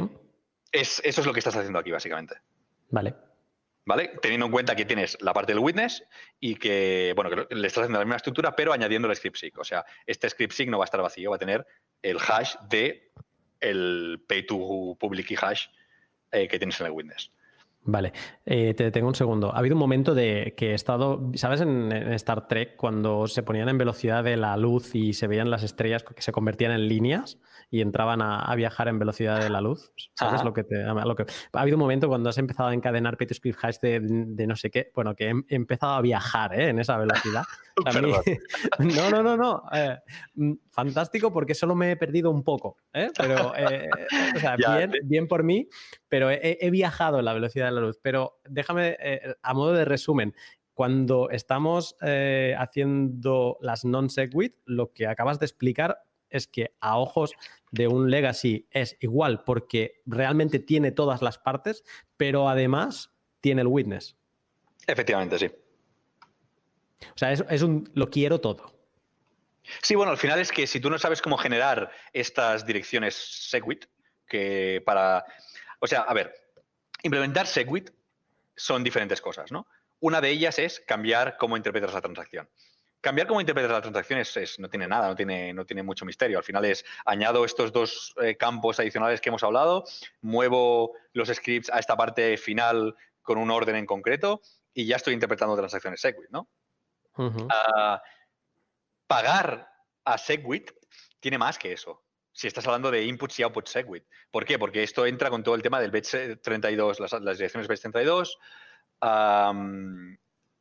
que, son el nuevo tipo de, dirección Segwit, ¿no? Necesitas más mm, implementación para, poder ofrecer este tipo de servicio. Entender cómo se paga a un base 32, cómo se cobra de ahí. Entonces, bueno, tú puedes tener un nodo o un wallet que entiende transacciones Segwit con modificaciones muy, muy triviales, pero no es capaz de mm, mover todo el peso que Segwit realmente implica. Vale. Porque entonces, este esto básicamente es para, para dar soporte, digamos, o para hacer la transición de un lado al otro. Es solo transición, porque las non-native es, mm, tienen, tú las ves, una, o sea, ves la dirección de, una, de un Segwit non-native y mm, tiene el mismo formato, empieza, empieza con el número 3 que las pay to script hash. Claro, efectivamente, porque un pay to script hash al final empieza con el número 3 exactamente igual. Que eso es una de las confusiones que yo no acababa de entender cuando eh, me acuerdo que me compré mi primera hardware wallet, eh, que era un Ledger Nano, y nada más empezar, eh, me decía, ¿qué eres? ¿Legacy o Segwit? Y yo dije, Segwit, mm. hombre, por favor, vamos aquí, vamos de avanzados. Y, em, entonces eh, me aparecían las direcciones con el número 3. Y yo, perfecto, mm, para mí, que no tengo ni idea de Bitcoin, esto es Segwit. Luego aparecieron las la SegWit Native. Y digo, no, a ver, digo, pero SegWit era empezada con el 3. Y es básicamente esto que acabamos de, explicar. Las non-native, este proceso de transición que básicamente lo tenía todo, tenía toda la información para ser, eh, son como unas, transacciones puente, pues tienen tanto el witness como la parte antigua. Y tienen de imagen, si tú las quieres ver, de una manera de decirlo así, tú las verías igual que en la dirección, como una pay to script hash.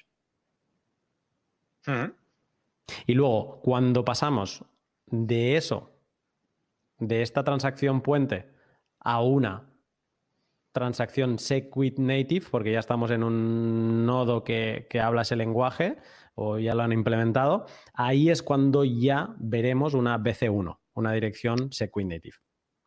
E, es básicamente lo que te decía. Si sabes interpretar BC1 y sabes, si sabes eh, interpretarlas para, para, ver que algo te viene de ahí, sabes cómo enviar hacia allí, entonces puedes utilizar las native. Si no, pues lo vas a tener que encapsular de alguna forma. Vale, y, sé que aún tienes que acabar de explicar el, pay to win script hash eh, dentro de un pay to script hash, pero que eso es lo mismo. Eh, la pregunta es, en estas SegWit transactions non-native, las que no son nativas, eh, que estamos comentando ahora, eh, ¿tienen algún tipo de reducción a nivel de, costes? Porque de momento es lo que hemos dicho, lo tienen todo, absolutamente todo. Tienen la parte antigua y la nueva. La reducción la tienen exactamente igual porque utilizan la parte Segwit. O sea, todo lo que está en el campo de Segwit, que es el script en sí de lo que estás intentando enviar, eso está reducido. Entonces, realmente lo que tienen es un overhead de los 22 bytes si estás haciendo una pay to eh, witness public key hash o los 34 si estás haciendo una pay to witness eh, script hash dentro de una pay to script hash. Son los dos tipos que puedes tener. Em, entonces, en, este función caso, En este caso, en la, parte del, del, script SIG que sí que hemos dicho que va lleno, que, en este caso no va vacío, también se multiplicaría. pero no va lleno con todo el contenido que teníamos anteriormente va lleno con estos 22 bytes del hash de a lo que estás pagando únicamente, de, del wrapping del pay to public, del pay to script hash. Mm, vale, pero lo tendré que mirar. o sea, al final es tu, la el grueso va en el witness. Eh, y en el script SIG lo que va es el wrapping de, de, script hash. O sea, tendrás el hash de lo que el witness, lo que tienes puesto en el witness, básicamente. Mm, vale. Entonces, tienes estos 20 y pico o 30 y pico de bytes que los vas a tener en el script sí, que en vez de que esté vacío, pero el grueso real, el script en sí, está en el Windows con su descuento. De acuerdo, ahora sí que lo, ahora sí que lo he consolidado. O sea, es eh, simplemente será lo que tú decías ahora. Estos 22 bytes se tendrán que multiplicar por 4 y será, eh, sí, no tendrás tanta reducción como en un Segwit Native, pero no son 22 contra los 107 ¿no? que tenías en, en un legacy, en este caso. Y, que al final ese tipo de transacciones, quiero decir, al principio tiene un poquito de lógica, pero actualmente lo que tendrías que tener es un native to native y, ya. Aunque, haya muchos wallets y servicios y demás que sigan sin soportarlo, pero bueno, eh, nos entendemos. Sí, sí, nos entendemos. Eh, de acuerdo, hemos comentado que una pay to public, o sea, pay to witness key hash? ¿Es así como quedaría? ¿O pay to witness public key hash? Pay to witness public key hash. Eh, equivalente a la que habíamos mencionado de 190 bytes, ahora serían 107. Por lo tanto, la parte de la escalabilidad, que es en la que nos hemos metido desde hace un buen rato, mm, ya queda demostrada que con este nueva, esta nueva manera de construir las transacciones, pues reducimos, mm, no es la mitad, pero casi, ¿no? Porque de 190 a 107, pues estamos casi, casi en, no, porque la mitad serían 80, pero bueno, eh, ya lo vemos, Un 40% es una muy buena reducción y entiendo que la reducción en un, en un pay to eh, witness script hash también debe ir más o menos por ahí. Sí, efectivamente, sí, sí. Al final depende, de nuevo, o sea, estás reduciendo la parte más importante, que como juraría que lo comentabas al principio, ¿no? Que era sobre el 40% de la transacción en el 1.1. Mm. Eh, aquí estás exactamente igual. En función de cómo sea grande tu script, pues vas a reducir más o vas a reducir menos, pero, pero sí, tendrás el cuarto exactamente igual. Esto entiendo, así pensando rápido, que los que se ven más beneficiados son todas estas transacciones complejas como las mm, pay to multisig, que ahora las poníamos dentro de, un pay to script hash, y que sí, a la hora de pagarlas no había ningún problema, pero a la, hora de gastarlas, el script, toda la parte de los inputs con las firmas era una locura. Y todas estas firmas, en este caso ahora, se van al witness y quedan reducidas por cuatro. Sí, exacto, pero se ven reducidas exactamente en, la misma proporción que se ve reducido el pay to eh, public key hash. O sea, al final te va a salir, te va a seguir saliendo más a cuenta. O sea, te va a salir, te va a salir igual de a cuenta que te salía anteriormente. Eh, lo que sí que es cierto es que si, las comparas con las Legacy te salen mucho más a cuenta, ¿no? Pero comparando, comparando dentro del mismo sistema, Legacy con Legacy y Segwit con Segwit, el problema lo tienes exactamente igual. Si tienes algo enorme, vas a acabar pagando por algo enorme. Em, sé que no tienes mucho tiempo, así que te voy a, te voy a hacer dos últimas preguntas.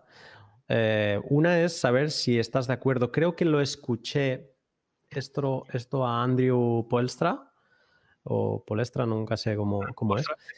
Polstra. Em, decir que si ahora reiniciásemos Bitcoin, eh, Segwit sería el camino con el que empezar. Porque un poco como que está, es, mm, venía a decir como que tiene todo lo necesario, se arreglan todos los errores del pasado y, es el, con el tema de las versiones, eh, que es un poco el, camino eh, mm, con el que trabajar. ¿Estarías de acuerdo con, él? Sí, por supuesto. O sea, Segwit sería la forma, la forma definitiva, o sea, definitivamente sería la forma de, de hacer las cosas. Seguramente no el Segwit que estamos viendo ahora, por eso, porque como comentábamos hace un rato, eh, este Segwit es un parche es un parche que está hecho para que funcione con nodos legacy. O sea, lo que conseguiría es que la estructura de la transacción tendría un formato totalmente diferente sin tener que tener estos feelings por en medio que te hacen saber si una cosa es de una cosa o de otra además, ¿no? lo que sería interesante ver es si realmente estos eh, descuentos o, estas multiplicaciones por cuatro divisiones, todo esto que estamos haciendo, si habría venido ahí o no. O sea, si hubiésemos conseguido el incremento de, cuatro megas o no lo hubiésemos conseguido. Pero a nivel estructural de transacción, por supuesto. Mm, la mm, transacción malleability era un problema que, sobre todo en aquel momento, eh, afectaba a, no poder tener una. Bueno, a no poder hacer un deployment de, Lightning Network, que estaba propuesto o estaba, se estaba trabajando en ello. Ah, no, recuerdo exactamente. Juraría que cuando se estaba proponiendo Segwit de Lightning Network ya estaba propuesto como mínimo como paper, ¿no? Em, pero de Lightning Network necesita que no haya transaction malleability. Porque al final tú estás haciendo referencias a transacciones que no están en la, blockchain. Entonces, si tú puedes modificar el transaction ID con lo que haces la referencia a ese tipo de transacciones, estaría completamente roto. Hmm. Sí, porque recordemos que un Lightning no deja de ser una eh, multisig de 2 de 2, ¿no? donde hay dos participantes que requiere las firmas de, de, ambos participantes para mover los fondos. Y una vez eso ya está on-chain, ya está abierto el canal, ¿no? Lo que le llaman canales no dejan de ser multisigs, dos de dos. Eh, a partir de ahí se hacen mm, todas las transacciones que quieras lo que, y son transacciones válidas de Bitcoin, que esto lo discutía el otro día con alguien en, Twitter. Son trans, eh, porque me preguntaban, ¿Lightning es Bitcoin o no es Bitcoin? Es Bitcoin, lo único que no está elevado a público. Y lo que tú venías a decir ahora es que si estas transacciones que tú no elevas a público, si alguien con un poco de conocimiento las pudiera eh, toquetear, ¿no? Por la maleabilidad, pues entonces, claro, es que es, Lightning no se aguanta. Claro, el problema te viene eh, realmente, a ver si lo recuerdo yo cómo era, pero es por abrir el canal en sí. O sea, una vez que el canal está abierto no tienes tanto problema. Pero el problema viene originalmente en que tú cuando estás abriendo este canal en Lightning, lo que haces es, tú le das la primera commitment transaction, digamos, a, al, a, tu, a, la otra parte del canal, ¿vale? Con la que le dices, bueno, si nosotros no transaccionamos en ningún momento, esto se acabará. ¿Vale? O sea, tú puedes como mínimo lanzar esta transacción a la blockchain y, esto valdrá. ¿Vale? Pero claro, el problema está en que si tú al final eh, la referencia de esa, transacción ya no es válida, tú, tú pierdes ese, ese... El poder de cerrar esto. Exacto, exacto. Entonces, como eh, existiendo esa modalidad, lo que te podía pasar es decir, bueno, hemos, hemos llegado a este acuerdo en el cual, en principio, yo puedo cerrar este canal, aunque no hagamos absolutamente nada. Yo sé que tal cual lo hemos abierto, lo puedo cerrar. Eso lo perderías. Entonces, ¿qué pasa? Tendrías, unos satoshis bloqueados y la otra parte mm, desaparece, ¿no? Tendrías ahí un canal bloqueado, una multisig que no podrías mover. Sería como haber perdido tu private key. Que a, efectos prácticos actualmente los canales se abren desde una única parte y no es tan, tan, tan así, ¿no? Pero esto, esto mm, es mucho más importante cuando los canales son, están funded por, por las dos, partes. Pero bueno, igualmente, eh, no, no es. Eh, eh, la transacción a la bit en Lightning daba problemas, vamos a, vamos a dejarlo ahí. Vale. No, perfecto. Y ahora estaba pensando, digo, curioso que, claro, el SegWit se probó en, en Litecoin y también Lightning se probó en Litecoin antes que en Bitcoin. Entiendo que porque también fue primero en implementar Segwit y por lo tanto ya se podían hacer, hacer pruebas en, Litecoin. O si no, es un razonamiento que parece lógico, al, menos para mí. Em, perfecto. Eh, última pregunta antes de dejarte ir. Eh, a modo de futuro, y a modo lo comentamos en el pot anterior, todo este camino que hemos andado ahora, aparte de para aprender muchísimo contigo, eh, es para un día poder hablar de lo que viene, ¿no? De hacia dónde vamos. Segwit para mí me sigue sonando muy nuevo. Eh, tú lo decías ahora, hay muchos servicios que aún no han implementado Segwit, pero ya es estamos en 2020, Segwit es de 2017 y hay nuevas cosas por llegar. En este caso estamos hablando de Schnorr y Taproot. Eh, ¿Qué podemos esperar de todo esto? Aquí ya te dejo pregunta libre, cuéntanos qué podemos esperar, qué mejoras va a traer esto a, Bitcoin? Bueno, hay dos grandes mejoras que yo podría ver con, con y, Taproot. Em, bueno, tres, pongamos, va. Dos, tres, vamos a, vamos a dejarlo ahí. Ah, em, la primera, que no va a venir con la primera versión de, de, Snore y, Taproot, pero que es súper interesante, es eh, Signature Aggregation. O sea, tener una única firma por transacción. Lo que, que, se puede hacer es coger todas las transacciones de, perdón, todas las firmas dentro de una transacción y agregarlas en una única firma que eh, reduciría el, tamaño este de que estábamos hablando, ¿no? Al final, o sea, si recordamos lo que decíamos al principio, que lo que más pesaba en una transacción era la firma, si cogemos todas las firmas dentro de una transacción y las agregamos en una, tenemos ese peso una única vez. Claro. ¿Vale? Con lo cual, a nivel de, escalabilidad, digamos, esto es súper importante, aunque no viene con la primera propuesta de, de y Taproot. Lo que sí viene con la primera propuesta de, de y Taproot es mejoras en privacidad. Eh, al final, con Taproot, lo que se consigue es que tú puedas tener condiciones de, gastado de transacciones, lo que, lo que hablábamos antes como, candados, ¿no? Súper complejas. Ah, pero que realmente no se conozcan. En, un, de una forma muy similar a lo que, se, lo que veíamos en, Pay to Script Hash, ¿no? que tú tenías, tú pagabas al hash y hasta que no revelabas ese, el script que, se escondía detrás de ese hash, no se sabía cuáles eran las condiciones de gastado. ¿no? Con Taproot tenemos esto, pero mucho mejor. Eh, tú puedes tener diferentes, mm, diferentes ramas, al final esto es como es, una, es un árbol, ¿no? Y lo que puedes, puedes tener diferentes ramas que son diferentes tabs, y cada tab lo que tiene es eh, un script diferente. Al final, lo que tendríamos que tener aquí en mente, eh, y sin intentar complicarlo demasiado, es como si fuera un Merkle tree, donde cada hoja del Merkle tree es una condición de gastado diferente. Con lo cual, tú cuando gastas la transacción, proporcionas la rama que quieres gastar y eso gasta la transacción. Y esa es la rama que se va a ver. Pero tú dentro de, ese, de ese, árbol puedes tener muchísimas más condiciones que no estás enseñando. Con lo cual, mm, un, observador externo no sabe de cuántas formas tú podías gastar esa transacción. Una transacción podía ser, una rama podía ser una 2-2 entre tú y yo y, una, y otra rama podía ser una 3-4 entre yo y otra gente. Y digamos que si gastásemos la de, la de tuya y mía, eh, exponer que en algún momento se hizo tratos con esa otra gente, pues queda oculto. Exacto, efectivamente, efectivamente. Lo em, digo esto porque a veces Mucha gente está esperando Taproot como em, ya por fin Bitcoin va a ser monero y no, esa parte de privacidad es más una parte de qué expongo y qué no, o sea, qué muestro y qué no muestro de mis condiciones. Sí, efectivamente. Tú al final sí me vas a tener que mostrar algo. O sea, no, aquí no estamos hablando de, ni de eh, ni de Zcash, ni de ni de Monero, ni de nada por el estilo. O sea, no. Los scripts no van a estar eh, completamente anonimizados aquí. Pero, bueno, como mínimo ganas todo el hecho este de decir, hey, eh, todo, todo tiene la misma, la misma pinta. Y al final, además, cuando tú estás pagando a cosas, que eso ya es una cosa que se consigue ligeramente con Segwit, todo tiene una pinta muy similar, ¿no? Hasta que no revelas, todo tiene una pinta muy similar. Pero bueno, claro, tú imagínate que un árbol con 50 condiciones tuviese la misma pinta a la hora de pagar, cuando tú ves la dirección a la que tienes que pagar, que una que tiene una condición.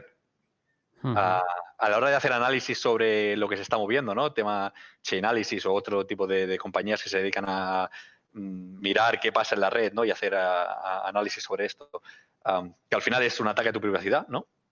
Eh, esto se mejora. ¿Esto es la parte de que, Lightning se beneficiaría a la hora de cerrar canales? Ah, bueno, sí. algo, así había escuchado, como que Lightning se beneficia de que ahora mismo mm, se ve en la. sí, porque tú tienes todas las condiciones como, como, condiciones planas dentro del script, ¿no? Como if, else, demás, demás. Y al final tú podrías tener un tab y, o sea, un, árbol ahí, simplemente coger la rama del árbol que te interese, ¿no? Con lo cual a ver, Lightning ya hace que estas cosas no se vean. Al final, si, siempre y cuando tengas un, un cooperative close, o sea, siempre... un cierre amistoso. Exacto, siempre que acabes cerrando el canal amistosamente con, el, con, el, con la otra parte del canal, eh, lo que hace es se quitan todas estas condiciones y se, se, acaba decidiendo un último commitment en el cual no se ve nada de esto, ¿no? Pero esto es un problema cuando no hay un cooperative close porque todo, o sea, la última versión de, esa transacción, con todo lo que pudiera tener, está ahí. Entonces, eso sí que es un, podría tener, o sea, eso es un link. Y ahí sí que es muy hablar, ¿no? Porque si, si, si Lightning nos aporta privacidad a la hora de mover como queremos eh, los fondos por dentro, porque no hay un libro mayor de registros, ¿no? Eh, en, el caso de un cierre no amistoso, pues ahí es como que un poco te expones de, vale, este ha entrado, en verdad este ha entrado en un Lightning y ahí dentro, en un canal de Lightning, ha podido hacer y deshacer y ahora le hemos visto. Mientras que saliendo con un con Taproot, pues incluso con un cierre no amistoso, tú podrías salir y quedar como esto es una transacción normal. Sí, sí, sí. Incluso ya no solamente para las, las, las de cerrado, sino las de, eh, las de apertura. Em, tendría que mirarlo bien, pero juraría que sería bastante menos evidente que, lo es. Que has abierto un canal. Perfecto. Eh, no, te quiero, ¿eh? es que nos embalamos. entonces, para, irte llevando al final, que sé que, tienes que irte, decías que te quedabas con tres cosas: la Signature Aggregation, mejoras de privacidad y la tercera. Eh, buena mejora. Sí, sí, no, estaba pensando. Uh, Signature Aggregation, mejoras en privacidad. Em, a lo mejor he contado tres. quizá. A lo mejor he contado tres y eran dos, ¿eh? Ah, Porque la primera decías. Bueno, las firmas de Snore al final es eso, la, gracia de, utilizar Snore es por el Signature Aggregation al final. Eh, Ajá. Em, no, no estoy totalmente seguro de si existen problemas de, maleability con, con Snore. Eh, no me lo he mirado a ese nivel, con lo cual no te podría... O sea, no me, no me, no me, voy a mojar a que luego me hagan un quote diciendo dijiste tal. Eh, pero bueno, digamos, me quedaría con estas dos seguro. O sea, estas dos son las, las dos grandes mejoras que, proporciona eh, Taproot y Snore. Bueno, pues eh, estaremos eh, pendientes de, cómo se va desarrollando todo el, review, ¿no? que creo que es en el proceso en el que se encuentra ahora el, el VIP de, de Schnorr, o estoy equivocado. No, no, está así. Eh, se hizo. Se hicieron como unos. como unos workshops de review ahora hace un par de meses, si no recuerdo mal, puede que un poquito menos, y sigue estando en review, pero hay muchos ojos pendientes de esto. Eh, con lo cual deberíamos ver algo relativamente pronto. Eh, eso no significa que vaya a estar integrado en Bitcoin en pronto, o sea, al final esas cosas tardan tiempo. Eh, con un poco de suerte, a lo mejor tarde, tarde menos de review a, deployment de lo que tardó Segwit, pero, pero yo no creo que veamos Snor en Bitcoin hasta finales de año con suerte. En el mejor de los casos, en Navidad estamos con con Schnorr en, Bitcoin implementado? Ah, bueno, implementaciones hay, ¿eh? Al final es que. Ah, bueno, claro. sí, sí. Pero digamos dentro del, del Bitcoin, Core, eh, ¿no? Eh, que lo veamos ahí eh, con suerte en 2020, si no 2021 tiene como más números, ¿no? Sí, yo ya te digo, yo apostaría para, con suerte, finales de 2020. ojalá sea antes, ¿eh? No, no me malinterpretes, pero estas cosas, las cosas de palacio un despacio, como se acostumbra a decir. Sí, y mejor que sean así, no no, no, vayamos de rápidos y luego tengamos que arrepentirnos o, hacer un, paso atrás eh, que nos dejaría un poco mal a, todos. Em, Sergi, muchas gracias en este doble pot. Realmente nos hubiéramos ido de madre si hubiéramos eh, encadenado todas las partes que tratamos en el, en el pot anterior del tamaño importa y en este del peso de Segwit. Sí, totalmente. La verdad es que creo que es el primer pod que hacemos que no superamos el, récord de, límite de post, que lo tengo yo por dos veces, ¿no? Con lo cual es como, bueno, ya está bien. Sí, Sí, y ya no vamos a contar que el anterior y este sean uno mismo, porque entonces ya lo revientas para siempre, solo superado por alguna maratón que, se pudiera hacer a modo de, de pot, pero que como no, no, es la mentalidad, pues no, no, no, tendrías el, el, el, récord para, para, siempre. Y, y nada, eh, creo que si no se cancela, porque todo se está cancelando, te saludaré en, en Lightning Hack Days en Barcelona a principio de, de abril. Y yo estoy como tú, que. Mm, mm, o sea, todo pinta que se acaba cancelando. No porque tenga ningún conocimiento más allá que puedas tener tú, pero porque todo, absolutamente todo se está cancelando. todo se está cancelando, se están cerrando fronteras en cuanto a aviones, eh, por lo tanto, si empiezan a no poder volar ni la organización propiamente, yo sé de alguien importante de, que no va a venir ya, que, que, ya me ha confirmado que no viene por coronavirus, por lo tanto no me extrañaría que al final eh, no se hiciera. Es una pena, ¿eh? porque era como el primer gran evento así potente que yo veía en, Barcelona que yo haya vivido y, eh, me no, no, mucho. Efectivamente es el primer gran evento en Barcelona. Y bueno, a ver, te diría que yo he vivido, pero no creo que hubiese habido ningún gran evento anterior a 2015, que es cuando me empecé con esto, con lo cual eh, mm no. La verdad es que, mira, al final, si te digo la verdad, eh, es como preferible, ¿no? Que si lo cancelan, no lo van a cancelar de decir no se va a hacer. Se acabará posponiendo como se ha pospuesto Bitcoin 2020 o, otro tipo de cosas. Em, al final, hemos empezado hablando de coronavirus, vamos a acabar hablando de coronavirus. Eh, pesa más el, círculo. el hecho de que, de que, bueno, la seguridad de la gente, ¿no? ¿El peso o la longitud de coronavirus? Ah, Mira, yo no quiero ser pájaro de mal agüero. No, ¿esto es pájaro de mal agüero se dice? Vaya, yo no sé ni cómo se dicen las cosas, pero yo creo que las próximas dos semanas no van a ser muy buenas, ¿eh? las cosas como son. Ah, no se han empezado a cerrar ni escuelas, ni universidades, ni nada todavía, pero mm, raro me parece. No te digo más. Eh, yo creo que no es cuestión de dos semanas. Creo que vamos a estar. Va a ser el año no de Schnorr ni Taproot, va a ser el año del coronavirus. Ya lo es, yo creo. O sea, yo creo que si ahora se soluciona el coronavirus, a día de hoy ya sería el año del coronavirus, pero eh, creo que lo va a ser por mm, todo lo que vamos a ver hasta verano. Ah, no, no, sí, con las dos semanas me refería al hecho de que empiecen a cerrar cosas en plan grande de aquí a dos semanas. O sea, que caos y muerte y destrucción, no, claro, ya me entiendo. que se empiecen a cerrar colegios, universidades y demás en cuestión de una o dos semanas. Hmm, sin duda. Sergi, que nos vamos. Que es que aún teniendo prisa nos, nos, ponemos aquí tú y yo y sacamos un tema de, donde no lo... Bueno, lo hay, lo hay. En el coronavirus lo hay, pero, eh, pero no sé qué lo alargamos. Exacto. Eh, de nuevo, muchas gracias, Sergi. Y, y espero volver a estar contigo en contacto en, en un pod. Voy a procesar todo lo que me has enseñado en estos dos. Creo que no soy el único, no hablo solo por mí, creo que hablo por, mucha gente. Eh, entonces, eh, te espero en algún otro momento en el futuro, en el pod, para volver a hablar de temas así interesantes. Bueno, si tus oyentes no nos matan, ¿eh? ya me dirás.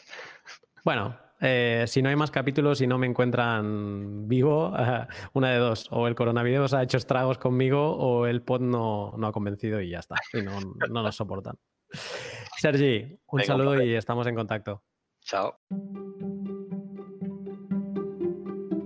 Y hasta aquí el L58 con Sergi Delgado. Una maravilla de podcast para todos aquellos que nos gusta entender el porqué de las cosas. En el L54, Sergi nos ayudó a saber cómo íbamos de los bits y bytes a las comisiones eh, mineras, a los fees que pagas cuando envías una transacción en Pay to Public Key Hash y en Pay to Script Hash. Todas esas transacciones que hacemos entre direcciones con un 1 y con un 3 delante. En este pod entendemos cómo llegamos a las direcciones BC1 y el porqué de las cosas. Segwit eh, nos queda muchos en la cabeza como la solución aparte del problema de la escalabilidad en Bitcoin, pero Segwit soluciona muchas otras cosas y en concreto la maleabilidad. Hemos visto que Sergi nos ha explicado la, importancia, ¿no? el problema que significaba, por ejemplo, para poder implementar Lightning y cómo Segwit lo soluciona. Además de añadir funcionalidades como el versioning, que supongo que veremos, eh, en, veremos cómo explotan ¿no? esas funcionalidades uh, cuando llegue Schnorr y Taproot y empecemos a hacer cosas por encima de Bitcoin todavía más complejas. Pues bien, no quiero irme sin volver a agradecer el esfuerzo uh, que ha hecho Sergi para hacer estos podcasts, sobre todo esfuerzo de abstracción, porque igual que en el pod anterior, eh, estos podcasts se harían mucho mejor en formato de clase, casi, de tenerlo a él delante y, en una pizarra irnos uh, escribiendo cosas y nosotros tomando apuntes. Y este ejercicio de abstracción para poderlo grabar en, en, podcast se lo agradezco y también las presentaciones que ha preparado exclusivamente para este podcast y que podéis ver en, en la versión de YouTube, la versión vídeo de, del capítulo L58. Sergi, gracias por tu conocimiento y por compartirlo con nosotros eh, de nuevo. Y espero, bueno, te voy a dejar descansar porque este es el L58, el primer pod fue el L38 y luego también hemos grabado el L54, o sea que te voy a dejar descansar unos cuantos pods, pero en breve seguramente, siendo el referente que eres a nivel eh, código, eh, a nivel bytes de, de, Bitcoin, pues seguramente volverá, volverás a tener una llamada mía. Y nada, al resto, agradecidos que hayáis llegado hasta aquí. Si lo habéis hecho, sois unos valientes y os encanta esto. Y también agradecer, como no, una semana más a pioneros lunares, selenitas y colonos de Encelado, que estáis allí, que no os detenéis, que incluso en, con la que está cayendo de todo el tema de coronavirus, seguís apoyando. Así que agradecidos de, agradecido de verdad eh, que sigáis apoyando el podcast y que sigáis pues comentando todos los informes que voy colgando, las experiencias eh, Patreon, etcétera. Gracias de verdad. Y nada, eh, nos vemos en una semana. Seguiremos aprendiendo de Bitcoin en esta situación tan extraña en la que vivimos y no desfalleceremos. Así que ante cualquier duda ya sabéis dónde encontrarme, en Twitter, arroba lunaticoin, o en Telegram, arroba lunaticoin también. Gracias, estamos en contacto y un saludo.